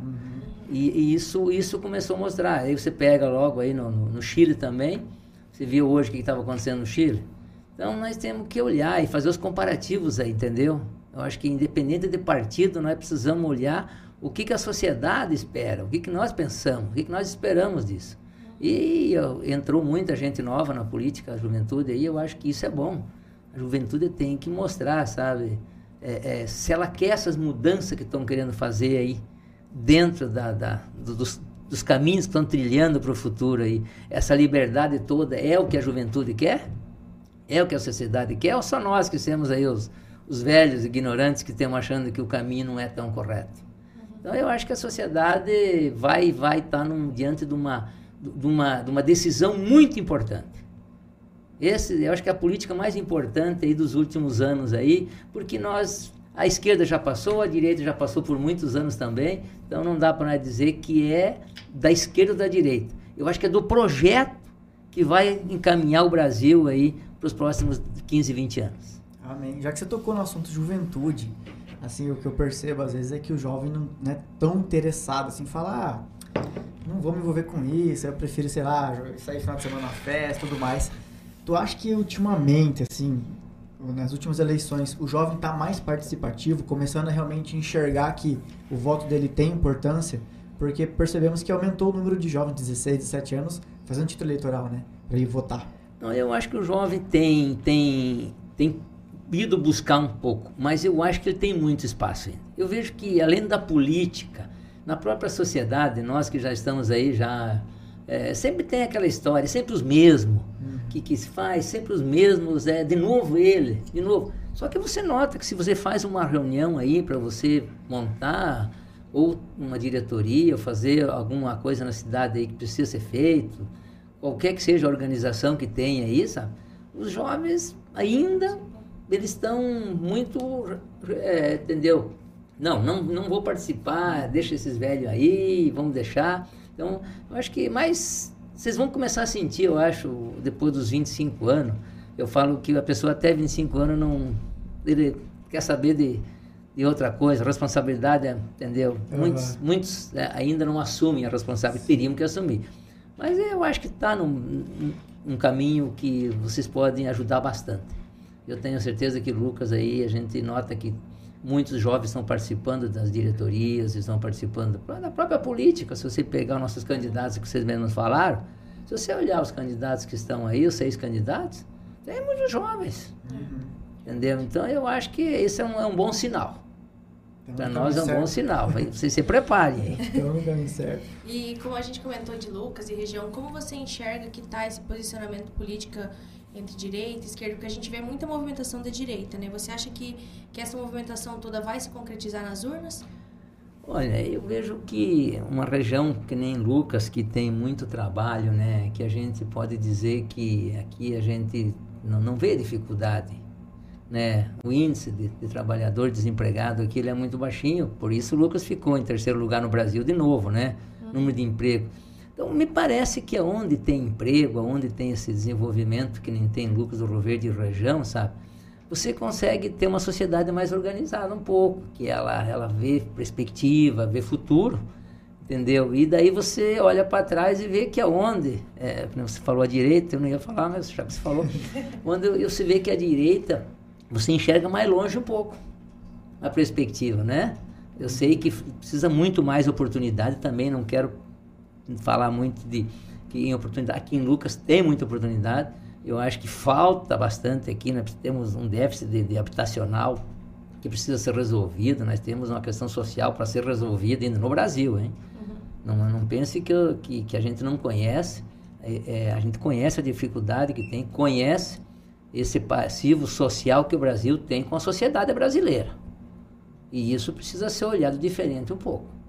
Então, eu acho que essa movimentação esquerda-direita, eu acho que, que eu quero que ganhe é quem tiver o melhor projeto para o Brasil. Amém, né? Precisamos disso, porque ultimamente a gente vê que, ah, é, é o fulano, o cara carrega o nome, né? O cara, ou o cara carrega o partido nas costas, né? Falar, tem carimbado o partido, vou votar nele por causa do partido, e geralmente não olha para o projeto. Principalmente pensando no futuro, né? Principalmente nesse, nesse ponto. Eu sei uma coisa muito polêmica aí que a gente vê ultimamente em relação às pesquisas eleitorais, né? A gente sabe que, ah, não sei se dá de confiar ou não. A gente vê muitos. Ah, é, alguns, algumas pesquisas soltam mais para um lado, outro mais para o outro. Enfim, tu acredita em pesquisa eleitoral? Eu quero dizer que é, você vê a tendência que os órgãos de imprensa estão tendo. Se os órgãos de imprensa influenciar na pesquisa, eu não confio nelas. E eu vou te perguntar, como é que foi na última eleição, as pesquisas? É raro, né? Então, eu vejo que, não sei, teria que ser um, um, impossível que todas elas, nenhuma é séria. Como é que você consegue arrumar dois, três institutos de pesquisa e, e daqui a pouco vão errar?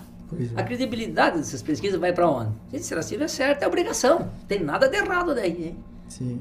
Agora, se ela não tiver certa, a credibilidade vai água abaixo. Até porque se na última eleição tivessem acertado realmente, não ia estar em xeque Sim. hoje a gente discutindo algo sobre é. isso, né?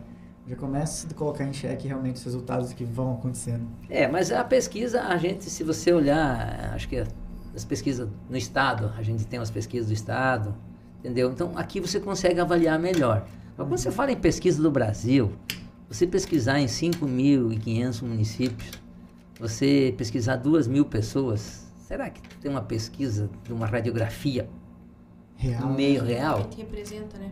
Eu acho que é meio pouco, tá? Entendeu? E de repente aonde? Que hora você pesquisa? Aonde que você pesquisa? Então, se não tiver, é o que eu falei, quando tiver ten, tendenciosa, tenho certeza que não, que a gente tem que ficar muito esperto. Tendencioso duvidoso. Exatamente. e, e falando assim, por exemplo, que rumos o Brasil poderia tomar? Quais os impactos e projeções que você espera vindo dessas eleições? Olha, eu vejo que o Brasil, ele, ele é um, um, hoje, é considerado um celeiro do mundo. Entendeu? Então, eu acho que tem muitas é, é, nações aí, como eu vou fazer o nome, Estados Unidos e China, que têm um interesse muito grande no Brasil. E vocês conhecem né, o sistema de governo de cada país desses aí. Então, o, o sistema que o nosso país ganhar as eleições vai se identificar melhor com esses países aí. E se nós ir para alguma, alguma dessas de, de, que tem nesses países, que administra esses países aí, se nós ganhar a eleição aqui, com certeza vamos ser mais parceiros. Eu preciso ver se isso é bom para o Brasil ou é ruim. Às vezes, é, eu acho que o Brasil começa a perder a brasileiridade, quer dizer. Ele começa a vender tudo. Entendeu? É, abre as portas, os governos começam a fazer acordos bilaterais, que não interessa para o país, que enxergam muito pouco tempo, entendeu? É, é, vende um pedaço do Brasil, é, ficam investindo em outros países, sabendo que nós temos déficit aqui dentro do nosso Brasil em tudo. Então, acho que nós não temos motivo nenhum de gastar dinheiro fora do Brasil, nós precisamos gastar aqui dentro, nós precisamos olhar é, e, e aproveitar desse comentário que eu fiz aqui, do, do Brasil ser o celeiro do mundo. Hoje a segurança alimentar é uma das é a principal moeda do mundo. Então, quando você tem essa barganha que o Brasil tem, se ele souber administrar isso e com o potencial que ele tem para produzir, e, e você vê que todo mundo, aí os, os órgãos aí de, de, de instituto dizem que o Brasil tem que aumentar é, em, até 2050, nós precisamos dobrar a produção. Desse dobro da produção, nós somos, nós somos responsáveis por 40%, 50%. Então nós precisamos inventar muita coisa até lá aí, ter tecnologia, aproveitar tudo. Outro, quem é que não quer ser parceiro de um país que sustenta quantos bilhões de, de pessoas em alimento? Então nós temos hoje o, o país mais visado do, do mundo. E hoje se diz que essa eleição aqui, ela não interessa para o Brasil, ela interessa para o mundo, a eleição brasileira. Porque daqui eu te falei, pode se tomar os rumos, pode se ver os parceiros que vão vir aqui fazer negócio e que vão ter interferência no governo. Se um governo ganha o outro, as interferências vão ser diferentes. Entenderam? É, o pessoal vem com objetivo, né? E às vezes sai frustrado. É, com certeza. Vamos dizer então assim, eu sei que Vamos lá, colocar um exemplo. Vamos tentar trazer um pouquinho mais para uma outra visão. Vamos dizer que a esquerda ganha o poder. E aí eles são têm essa ideia de ser um pouquinho contra o agronegócio, como é hoje tudo mais. Você acha que o Brasil, na questão econômica, vai ficar pior do que já era antes, na época de 2000 até 2016, mais ou menos? Ou você acha que o agro hoje consegue sustentar mais quatro anos aí tranquilo, para depois vir algum resultado ruim? Não, eu acho que o agro tem identidade e CPF. O agro não é mais brasileiro, quer dizer que o agro ele é a questão que eu falei primeiro, é uma de segurança alimentar. Então pode vir políticas com taxações, é, que nem está na Argentina hoje, mas eu não vejo o, interesse de nem, nem for quem ganha a eleição de vir querer que o Brasil produza menos. Entendeu? Eu acho que todo o, o presidente que entrar aí, ele tem que olhar o agronegócio como a balança do negócio. Balança comercial, além de tudo, que é o mais importante. E, e, e aquilo que, que, o agro representa dentro do dia aqui. Dia aqui. O agro, você nota aqui. Né? Por que, que nós temos esse mundo? Nós temos aqui com o maior problema, que eu acho que é o 163, né? O maior problema que, que o Mato Grossense está enfrentando hoje, principalmente a região norte, essa é o 163, uma vergonha. Sim. Entendeu? Então, é, é, e, e, o que, que é isso aí? Isso aqui é desenvolvimento. Se não tivesse desenvolvimento, que não teria tanto problema. Então, esse está trazendo uns problemas seríssimos para nós. E eu não vejo, sabe, que o agronegócio pode ter algum sinal aí, uma taxação. Mas eu não vejo que vai faltar incentivo para nós trabalhar uhum. e para nós produzir para o mundo. Se fosse só para o Brasil, eu tenho um pouco de medo. Mas é, é muita, é, sobra muito do que o Brasil precisa. Por isso que é importante para o mundo. Tá certo. Bom, Luca, fazer a sua pergunta aí. É, já vi uma pergunta aqui. E aí, eu vou repassar. É, boa noite. Qual a sua visão sobre nossos políticos que foram eleitos com o apoio do agro e hoje estão praticamente contra o agro ou do lado de candidatos que falam mal do setor? Olha, eu vejo que política é uma opinião bem particular, né? Você não pode dizer assim, você é o candidato, você não é, você vai para esse partido para aquilo. Cada um tem que ter uma opinião particular, cada um tem que olhar onde que ele se identifica e aonde que ele se acha melhor, né? E política é o seguinte, você, se você entrar, você quer ganhar. Então você tem que fazer os teus estudos, fazer os teus cálculos aí. E eu acho que ninguém merece ser traído, né? Então, o que eu levo em consideração é que as pessoas, nós temos que sempre, quando tiver candidatos, perguntar para eles até onde que eles, eles são eleitos pelo agro e vão ficar no agro. Porque, de repente, o agro não interessa mais. Pois é. Vai para outro rumo. Vai para outro rumo. Mas é, política é assim. Eu já sou mais velho um pouco, já vi muitos dessas aí. E vai, vamos continuar vendo. Sim. Não, não tem nada contra. Não, é, não, não, tem nada contra. Isso pode... é liberdade. Não queremos democracia, não queremos liberdade, é isso aí. O que a gente pode é não apoiar novamente, né? É, aí fica na escolha de cada um, Sim. né? Cada um sabe. O voto é secreto, por isso que é bom. Prevalece a democracia, né? Sempre, sempre. Tem que prevalecer a democracia. Manter desse jeito. É. Voltando um pouquinho para o nosso começo, que eu falei que tinha bastante candidatos aqui de Lucas, é, você acha que, vamos colocar aí que todos os candidatos, para todas as vagas, um de Lucas do Rio Verde esteja lá. Você acha que isso é muito importante para o desenvolvimento do futuro do município? Ah, com certeza, né? Se você vê um, um- um estado que tem 141 municípios e tem 24 deputados estadual, olha, é muito importante que represente, né? Que, que, que seja defendida a bandeira do município, que seja defendida a bandeira da região, eu quero dizer. Já, eu já penso em região, não penso nem... Olha bem, se Lucas do Rio Verde tiver um candidato, ele vai representar Itapurá, Ipiranga, Itanhangá, Santa Rita Revelato, né? Junto com o cara de Sorriso se eleger, Nova Mutum, se, se não tiver candidato. Então eu acho importantíssimo. Por isso que eu acho que a gente precisava se juntar, se unir, sabe? E, e você nota que nós sempre servimos aqui de escada, né? Sim. Poucas vezes, a uma vez passada, tivemos aí nosso grande Silvio Fábio que se elegeu, né? É, é, candidato. E agora vamos servir de escada para quem? Para os candidatos à capital de novo. Pois é. Se nós não eleger ninguém aqui, mas eu acho que vamos eleger sim, vai ter oportunidade de eleger alguém aqui. Mesmo com bastante candidato. Mas tem bastante voto também, né? Sim, Então dá tem. para fazer um serviço. Tem potencial, né? Não podemos certeza. abandonar a briga. É. Jussi, agora vamos fazer um, um bate-papo um pouquinho mais sobre empreendedorismo, né? Você é um grande Bora. empresário aqui dentro do município, dentro de Lucas do Rio Verde. Assim, tu já contou a tua história, veio pra cá, viu que o pessoal aqui era parceiro no começo, fez Lucas crescer, mas acho que não para por aí, né? Hoje tu vê Lucas do Rio Verde ainda como um grande lugar de investimento ou você acha que Lucas do Rio Verde eh, já está assim, no limite da agroindústria e vai começar a manter isso que já tem hoje? Não, eu acho que Lucas do Rio Verde tem, tem assim, eh, ainda mu- muitas oportunidades. Lucas do Rio Verde eh, industrializa muita coisa ainda e tem muita mão de obra, né? Você nota que Lucas do Rio Verde, eh, hoje nós temos uma cadeia, uma cadeia do agronegócio aqui bem diversificada. E é um município dos que mais diversificam aqui na região, entendeu? Então eu acho que Lucas do Rio Verde, eh, hoje nós já temos um problema de mão de obra.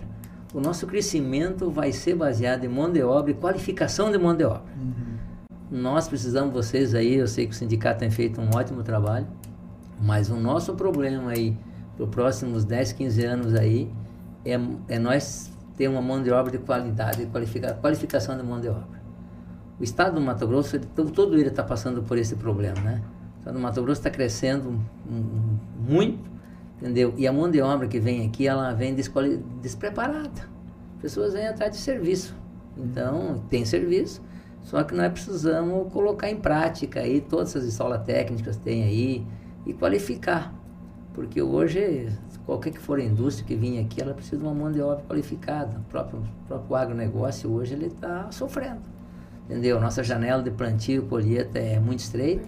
É, é, então, a- em poucos dias a gente tem que fazer muito. É. E isso precisa de pessoas que, se, que entendam, pessoas que tenham é, qualificação para poder usar toda a tecnologia que tem no maquinário para a gente produzir mais com menos tempo. E na sua visão, essa qualificação tem que vir, por, por exemplo, dos empresários, produtores, ou até mesmo de, de secretaria de Estado, município, político ou interesse pessoal? Não, eu acho que o Estado tem que fazer isso, né? Porque a pessoa não pode ser qualificada só numa coisa, nós precisamos qualificar a cadeia. E daí você não é, eu não posso qualificar só os colaboradores que, que me, que me interessam. Eu acho que tem que tem que qualificar, então eu acho que tem que ser o Senar, tem que ser o Senai, tem que colocar essas escolas técnicas aí, sabe? Mas colocar realmente em prática. O problema é que o trabalhador, ele, enquanto ele estiver trabalhando, ele não vai conseguir se qualificar muito. Uhum. Porque ele tem que trabalhar oito horas por dia, que hora ele vai se qualificar? E as empresas, se você tirar, ficar, não, tem que 60 dias de qualificação. Você não tem gente para colocar no lugar. Exato. Então você vai aproveitando e faz é, é, qualificação em fim de semana. Então está é um, tá, tá desproporcional a oferta de mão de obra pela demanda que tem na nossa região aqui. Eu acho que o que, tra o que vai travar um pouquinho aí é isso aí. Mas tem muita a, a imigração de fora que está vindo aí, né, entendeu? E uma mão de obra que ela não é tão qualificada. Mas nós vamos ter que qualificar e cada um vai ter que fazer a sua parte. O Estado faz a sua, o município faz a sua, o empresário vai fazer a sua também. É, Até semana passada o, o Gerson do Sinar estava aqui falando com a gente E aí ele disse que o Senar tem a colheita de talentos, que o pessoal faz os cursos do Senar, depois ficam classificados ali, né? Fez o curso e tudo mais. Tu já aderiu alguma coisa assim na sua empresa? Ou você acha que ainda tem que conversar um pouquinho mais como funciona esse sistema para realmente ter uma segurança de contratação? Não, não, eu acho que o, todo o, o, colaborador que passar por um treinamento do Senai, do Senai, aí ele já vem com uma qualidade muito melhor. Uhum. A gente tem um centro de treinamento na empresa, entendeu? E nota que o, o colaborador ele quer aprender, ele quer se dedicar. Só você precisa ter também uma qualidade no ensino entendeu? Você precisa ter qualidade, você precisa ter lá equipamentos é, que você faça um treinamento qualificado. Entendeu? Não adianta você só falar, só você vai treinar. Não, você tem que colocar o cara a fazer uma experiência com a máquina ali para ele levar lá depois e, e saiba como que ele está mexendo com aquilo. Uhum. Então eu acho que é, esses órgãos aí estão fazendo muita coisa aí. A gente mesmo, nós lá treinamos e, e, a, e como que a, a dificuldade fez nós correr atrás. O ano passado, até esse mesmo mês, eu tinha treinado 200. É. Esse ano, 500. Nossa. Entendeu? Então, eu acho que nós, a, é, é, a dificuldade vai fazer nós procurar a solução. Uhum. Com certeza. É uma hora, é sempre aquele negócio, né? Deu oferta, tem demanda, é. demanda, oferta, então vai, vai se equilibrando. Veio uma pergunta aqui voltada de volta para o nosso assunto de, de política. É, nas atuais configurações do mercado internacional para com os produtores brasileiros, especificamente nova legislação europeia, né? Coisa de produção verde e tudo mais. Como você, como a política influencia a sustentabilidade do agronegócio? Ah, eu acho que é, nós precisamos é, olhar o, o agronegócio com sustentabilidade e o seguinte, não tem mais espaço para você produzir para o mundo aí se você não se adequar com o meio ambiente. Não adianta. Essa, esse, esse, essa, esse choque que nós fizemos com o meio ambiente parou. Uhum. Eu acho que hoje nós temos que olhar isso com visão de futuro, com visão que a Terra vai produzir para mais 300 ou 400 anos, que os nossos netos, que os nossos filhos vão ficar aí, e que às vezes alguma coisa que hoje é menos pode ser mais lá na frente. Então nós temos aí um monte de, de, de dificuldades que, que entendeu que o produtor é, é com, com, os órgãos do, do Estado aí para você conseguir as licenças e tal, é, entendeu? Mas eu vejo que não tem espaço mais.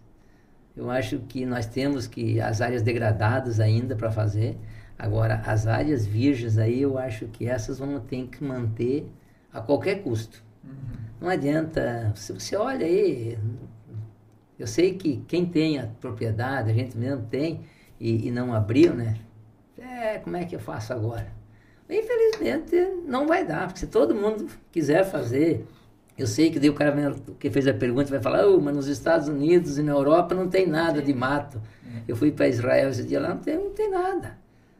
Mas nós não podemos olhar isso e dizer o seguinte, nós queremos ser grande, produzir bem, produzir para os outros países, fazendo, olha, lá nos, onde eles não, não fizeram nada na Europa, pegando fogo por tudo. Então é uma boa desculpa, não, no Brasil pega fogo é porque o Bolsonaro é culpado. É. Não, é verdade. É. Então, eu acho que, que tem que, tem que se, e, e seguir as regras aí e acabou. Eu vejo que mais hoje é menos hoje é mais amanhã. Não tem pra onde correr, né? Não tem. Até porque hoje, se o produtor não tiver legalizado, não consegue nem. A CND dele trava tudo, né? O cara não consegue pegar financiamento. É uma série de coisas hoje que realmente o produtor que é produtor, ele não, eu, tá eu tenho dito, ambiente, né? eu tenho dito que às vezes eu brinco, né, que o produtor quando chega uma visita na fazenda dele lá, de um, um banco, de uma empresa grande, de uma multinacional, né, ele vai lá e vai querer mostrar o galpão, vai mostrar o armazém. Não, ele tem que mudar. Ele tem que ir lá mostrar o corvo. Uhum. Ele tem que ir lá mostrar, chamar a árvore pelo nome, chamar o bicho pelo nome. Nós precisamos fazer as pazes com o meio ambiente e com o mundo. Não adianta nós achar que nós vamos produzir daqui a pouco. Eu sei, né? Faz, todo mundo quer comprar. O McDonald's que não ia mais comprar soja do Brasil, porque o Brasil produzia soja a soja produzia carne, né? Uhum. E daí, mas era em terra que estava sem licença, que era embargado, entendeu? E tiveram que ajustar aí. Veio aí essa, essa, essas leis que foram feitas, que você sabe disso, né? Aí dos embargos da Biov, que é, um, é inconstitucional. a Biov dizer que onde você. Ela tem que estar fiscalizando. Uhum. Mas é um acordo Sim. que nós somos obrigados a respeitar. E nos últimos Não é um assunto até ruim de você entrar, porque é um Sim. negócio bem particular para Sim. poucos, Uhum. entendeu? Mas é, hoje tem gente com dificuldade disso. Você com uma licença mesmo, que você pega dos órgãos competentes para abrir e você abre e depois você produz, não tem, ninguém te compra. Uhum. Então, eu acho que precisa primeiro ajustar isso. Uhum. Rastreabilidade hoje, né? Hoje é. O pessoal sabe certinho onde que é a origem de cada produto, né? Com certeza. E os produtores estão se preocupando um pouco mais com isso nos últimos É, anos, não? muito, Muita muito. informação, muito projeto. Vê, às vezes, um caso que não deu sucesso e aí pega como exemplo. Então, assim, tá se conscientizando um pouco mais também, né? Tá buscando essa produção mais sustentável. Eu tenho uma, uma dúvida aqui em relação ao carbono. Provavelmente você já ouviu falar sobre Eu já carbono. ouvi falar, mas é, te confesso que eu não domino muito isso. E eu vi bastante já muitos anos atrás essa conversa e crédito de carbono. Agora parece que estão fazendo uma legislação específica para isso, entendeu? E, e- eu- mas eu não consigo entender muito aí esse negócio aí, porque o crédito de carbono, agora disseram que vai dar crédito de carbono de, de plantio. É, é dá, dá um bônus por, pelo só de capturar o carbono que é. Então, então é, tomara, né? O- o- falaram que o Brasil pode ser o país mais rico do mundo se vender o crédito de carbono. Então Pois vamos é. ver, tomara que nós entre aí na lista, né? Exatamente, O Lucas do Proverde entra na lista aí. Estamos no caminho, né? Só para produzir soja e colocar milho que o resultado vem. Você tem uma pergunta aqui, foi feito em bastidores, que você tem várias empresas, produtor rural, também tem seus empresas na cidade. O que, que tu acha que mais cresceu nas tuas empresas nos últimos anos? A parte de venda de máquinas ou você acha que o campo que, que mais elevou ultimamente? Não, eu acho que o carro-chefe da, da- do nosso negócio é campo. Campo. É, a gente expandiu aí, sabe? Aproveitou aí de diversos região, município aí. E então eu acho que foi aí. O agro, não, nos últimos anos, né, ele tem dado oportunidade para a gente trabalhar. Quer dizer, para trabalhar, porque Sim. sabe como é que é? Você joga o planta no, no tempo aí, dependendo de chuva, dependendo do sol. Então eu acho que o agro, ele, ele mostrou aí um caminho mais, mais fácil para a gente trabalhar. E o plano safra que foi lançado agora, o que, que tem a tua opinião sobre ele? Tu acha que é válido ou você devia mudar um pouquinho, baixar um pouquinho os juros? Não, eu acho que eu- por ser um ano político, o, o, o Plano Safra foi prejudicado. O Brasil sempre teve um, um- um número eh, de financeiro que é onde tem um subsídio, a equalização de juros para você ter oportunidade melhor, né? Para não, não ter uma inflação completa em cima do, do, do- do custo da lavoura. E esse, esse ano como ano político, eu acho que o presidente sempre teve também uma opinião de não não financiar rico, né? e ele estava com essa ideia aí, e esse ano ele não pôde mandar projeto para o Senado, né? Para que tivesse uma equalização de, de dinheiro aí do, entendeu, do governo. E por isso que eu acho que ficou meio, meio curto o financiamento de, de- do Plano Safra. Eu acho que ficou muito pouco dinheiro, você viu 5 bi aí para o Modefrota, não durou 30 dias. Pois é. Ficou, então, eu acho que ficou ainda para o pequeno produtor, para o médio, para a agricultura familiar, eu acho que ficou um valor Sim. melhor, muito, é muito importante, eu acho que é aí que tem que olhar mesmo, é aí que você faz justiça com o dinheiro público, é fazendo esse plano mesmo para os pequenos e médios produtores. Então, eu acho que, mas aí na frente, eu acho que o ano político é um ano de muita indecisão. Até para o plano safra, eu acho que ele atrapalhou um pouco e, e a gente teve que usar, mas é, o produtor vem vindo de uma boa safra aí, eu acho que não vai atrapalhar muito, não. Tivemos o custo altíssimo, Uhum. agora da nova safra, né? Vamos plantar num, num- colhemos num, num custo e agora estamos plantando em outro. Pois é. Muito Isso vai, vai judiar. Precisamos se ajustar. Você tem muito contato com a sociedade em geral, tanto agro como empresários e tudo mais. É, você acha que nesse ano político, como a gente tem às vezes uma indecisão do que pode acontecer, algumas empresas ou alguns produtores deixaram de fazer investimento ou estão segurando para esperar as eleições do próximo ano para se precaver de alguma coisa, assim, às vezes fazer um investimento e não ter um retorno? Ou o brasileiro é esperançoso e continua trabalhando sempre e, e bola para frente? Não, eu acho que se você olhar essas, esses. Até não tanto, eu acho que a política. Se você olhar aí a pandemia, se você olhar as guerras que teve aí, ah, e também a- um, um pouco da política, os últimos meses aí, sabe, eu acho que houve uma recessão. Houve uma recessão, a- não sei se é reflexo da pandemia ou é reflexo da, da própria mão de obra que nós estamos falando aí, mas eu vejo que houve uma recessão aí dentro do, dos investimentos, das decisões que o produtor, que o empresário ia tomar, ele segurou para trás um pouco. Deixa eu ver. É que nós temos uma experiência muito ruim de, de, de, de primeiro mandato de presidente da República. Se você olhar, muitos presidentes aí, quando vem, o juro estourava, o dólar subia, é, entendeu? E você olhar os, os países vizinhos, nossa, você tomar uma decisão no investimento hoje, na Argentina vai dar 100% de, de, de inflação num ano. Então, queira ou não queira, a, a política faz parte da tua decisão. E você tem que, se tiver um pouquinho de esperar uns dias, não muda nada. Então, eu acho que teve bastante recessão aí e as pessoas estão fazendo cálculo para poder fazer investimento nesses anos de, de decisões políticas. Só se for realmente necessário, né? Até porque essas coisas estão bem caras hoje, né? Qualquer implemento aí, Deus me. É verdade. tudo. Tem que baixar preço, Jussi, tá louco? Se fosse o Josi que mandava, estava baixado ontem. tá certo. É. Jussi, ah, as políticas, né? A gente ainda é jovem e tudo mais. Mas assim, eu queria que você desse um conselho para quem é jovem da nossa idade, ou até quem está saindo do ensino médio agora, que assiste a gente. Vale a pena encarar a política? Vale a pena o cara realmente ir para esse caminho? Olha, eu acho que política você tem que gostar. Mas quem gosta de política, quem tiver espírito público, é, tem que entrar na política. Nós não podemos deixar a política para quem tem espírito é, individualista. O espírito público, é, isso é o melhor negócio que tem. Nós temos exemplos aqui em Lucas, de, de- de pessoas que passam aí, estão passando na política aqui. É, exemplar no, no Brasil. Então eu não vejo vocês aí que, que inventam uma formação, uma cultura diferente da nossa. Nós somos criados no meio, no meio do mato, nem bicho nem os outros. Então eu acho que vocês têm que entrar na política, mas com espírito público, com espírito de fazer projeto para a sociedade. O político não pode fazer projeto e dizer que é dono do projeto. Você acha que um cara que faz um, um projeto de uma estrada, depois diz, olha, o projeto é meu. Mas como é que um cara pode dizer que é dono da estrada?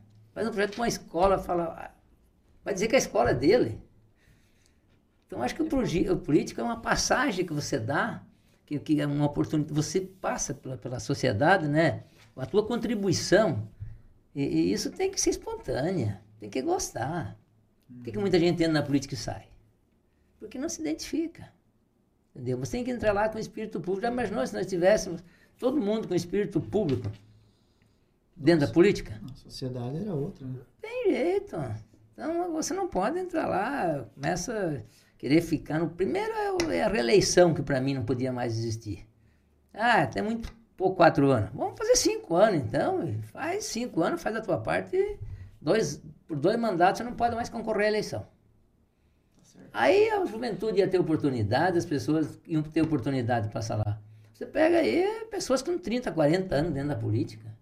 Mas será que não cansaram? Gosta muito, né?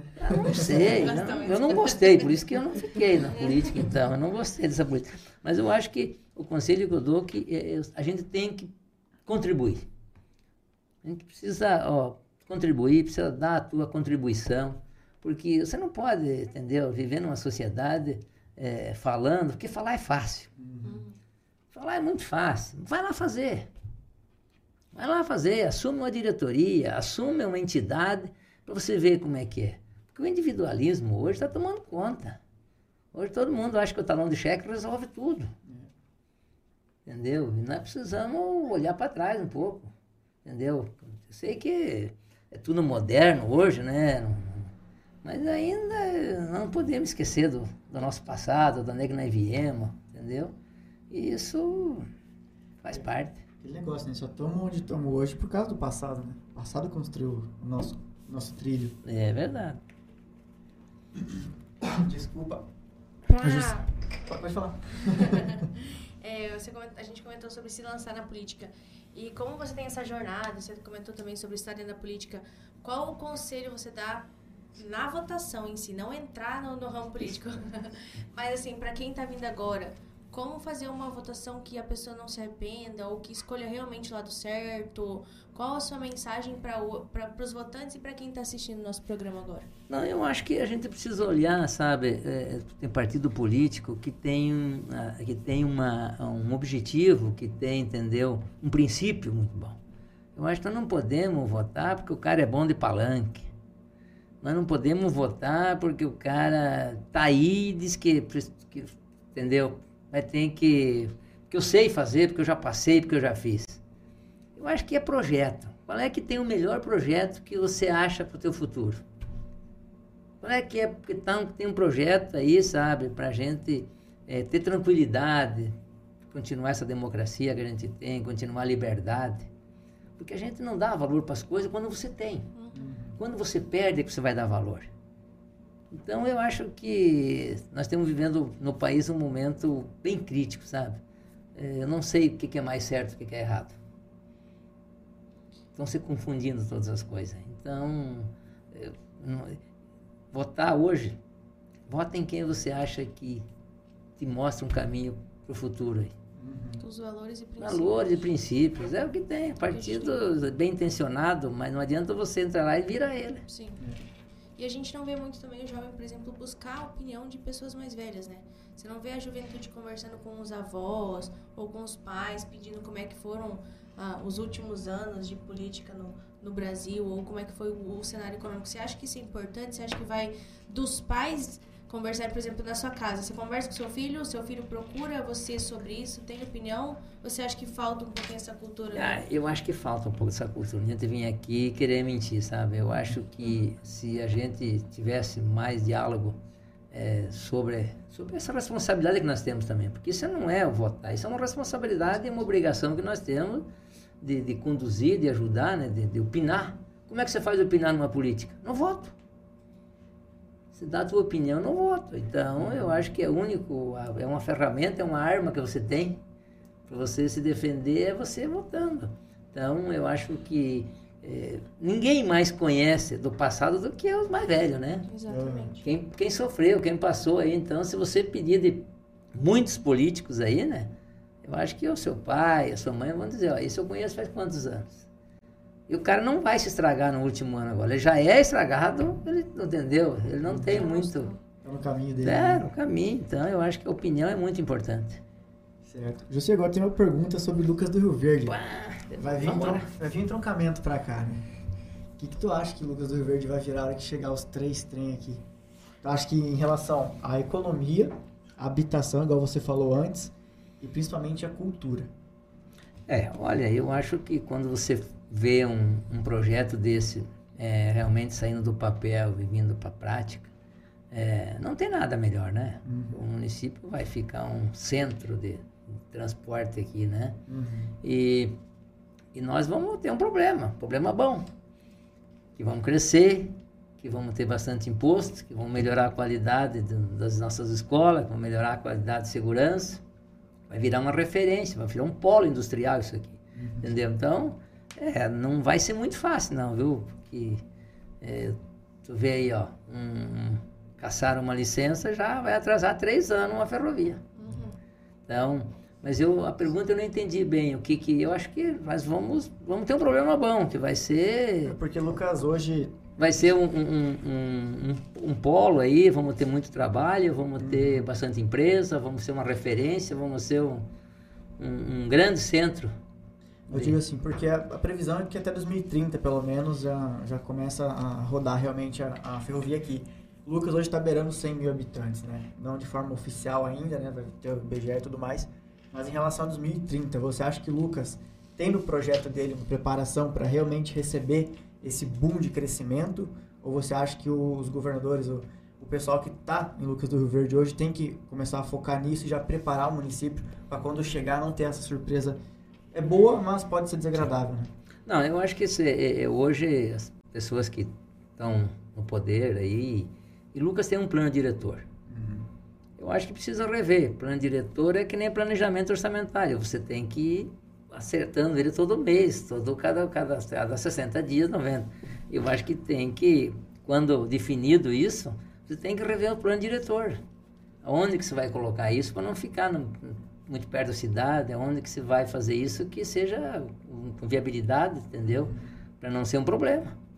Então, mas eu acho que tem muito espaço no Mato Grosso, aqui na, na, em Lucas mesmo, né? Sim. Eu acho que as pessoas que estão pensando sobre isso estão estão corretas em fazer isso com uma certa distância, fazendo isso bem distante daqui. E a cidade está se preparando para isso, né? Eu acho que no começo o Lucas não, não, não teve um, um desenho, né? Um projeto bem feito. Você pega a nossa cidade, a cidade velha aqui que eu chamo, né? Bairro Pioneiro para cima aí, entendeu? Ele é uma cidade bem pacata, né? Enxuta. Agora, é, você pega lá aí na cidade, já os outros aí, você tem umas ruas melhores, você tem já, entendeu? Uma outra visibilidade no negócio aqui, a cidade nova, Bandeirantes aí, você nota que foi feito já com um modelo de cidade grande Sim. e tal, entendeu? Então eu acho que isso aí, os, os erros, o- já foram feitos. Eu acho que de hoje em diante, o Lucas está bem projetado Uhum. e com certeza o plano diretor, os ajustes que eles vão fazer aí, ele vai dar visibilidade para que nós chegamos em 200, 300 mil habitantes sem ter, sabe, um passivo na, na, na sociedade, no, no- em questão de residência, questão de trânsito, questão de segurança. Eu acho que está bem encaminhado esse negócio. Tá, na- tá em boas mãos, né? Tá, Tá em boas mãos. Temos mais uma perguntinha. Por que após a vinda da FS não se instalaram mais nenhuma agroindústria? Por que cidades como Mutum e Sorriso estão mais à frente que o nosso município? Por favor, repete a pergunta. Por que após a vinda da FS não se instalaram mais nenhuma agroindústria? E por que cidades como Mutum e Sorriso estão mais à frente que Lucas? Não, eu não, não, não acho que pergunta pode ser da FS ou BRF? FS. FS. FS. A FS é uma foi a primeira que se instalou na região, ah, mas depois disso nós temos aí a, a margem se instalando com o biodiesel. Eh, nós tivemos aí indústria, que dá para se dizer aqui, de grande porte nenhuma, mas tivemos quantas empresas aí com armazenagem de sementes que está tendo. Tivemos ampliação aí na, na BRF mesmo, está ampliando entendeu? Temos com problema de mão de obra e vai voltar lá atrás, sabe? E a FS, ela não é uma indústria que ela não, não exerce muita mão de obra, né? Você nota que é uma indústria é muito técnica, é uma indústria de... de, de, de entendeu? Automatizada não tem mão de né? obra, né? Ela é, é, é- é industrializada, ela é automatizada. Uhum. Então, ela não tem muita mão de obra. Mas representa muito para a economia. A FS hoje, eu acho que foi a maior arrecadadora de ICMS do estado do Mato Grosso. Empresa. Então, fomos privilegiados por ser a primeira e hoje tu vê que está se instalando aí mais 20 e poucas no, no estado do Mato Grosso. Mas né, não se preocupe que vem mais empresa aí. Eu acho que nós temos que se preocupar mais com a mão de obra. É. Que tem, tem 800 mil vagas abertas aí para trabalhar e não tem, não tem mão de obra. A fila é grande, né? É, a fila é grande. Bom, Jussi, acho que esse era o nosso assunto de hoje. Agradecemos imensamente por ter topado vir conversar com a gente. E caso queira dar uma palavra final, fica à vontade, fala dos nossos jovens, falar aí É, sobre não. política. Fique à vontade. Não, com certeza. Eu que agradeço aí por ter me convidado aí para vir aí. Acho que vocês estão fazendo um- alguma coisa diferente mesmo, né? É, eu não imaginava quando nós entramos na diretoria do sindicato que vocês iam ter uma ideia dessa e aproveitar. Eu acho que é bom trazer aqui produtor, trazer pessoas, sabe? Não precisa ser doutor não para vir aqui Sim. falar, né? Não é ninguém, entendeu? É, e dizer para a sociedade luverdense que eu acho que é, ninguém, ninguém, aqui não apareceu nada feito. Tudo que tem aqui foi feito pela, pelos luverdenses mesmo. Uhum. E nós precisamos, sabe, é, valorizar isso, valorizar, sabe, essas, essas crianças que tem aí, é, entendeu? Esses jovens aí que vão ser o futuro do nosso, do nosso município. Vocês têm um- uma responsabilidade muito grande de, de tocar aí, né? Porque é, a velharada estão ficando meio, meio pouco já. Cansada a Querendo corrida. aposentar. Cansado nada, né? Tem que aposentar um pouco também.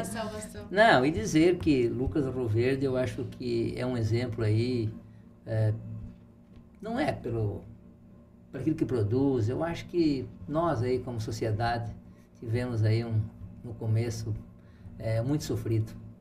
E isso fez com que nós tivéssemos, sabe, sempre vestido a sandália da humildade aí e ter se ajudado um ao outro. E faz parte.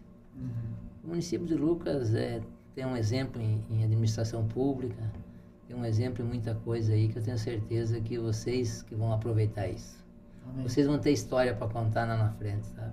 Já- E nós estamos- precisamos aí continuar com isso, Amém. entendeu? Estamos aproveitando, né? Então, Com certeza. agradecer tudo que vocês já fizeram, né? Lucia aí, Marinha, Exatamente. nossa, tu, falar nome todo mundo tá louco, né? Não, Uma lista fica gigante, bem, né? não dá, lista é grande. É, são referências. Muito obrigada pela, pela sua presença no episódio de hoje, pelos ensinamentos. Obrigada também ao nosso patrocinador Inexa, né? Internet de qualidade. quiser internet de qualidade na fazenda ou na cidade, fala com o Orivaldo no 65 99917 2528. E bom, pessoal, não se esqueça, 19 horas, horário do Mato Grosso, toda terça-feira, aqui no Germina Cast. É o campo conversando com a cidade. Tchau, gente. Boa noite. Boa noite, boa noite, obrigado.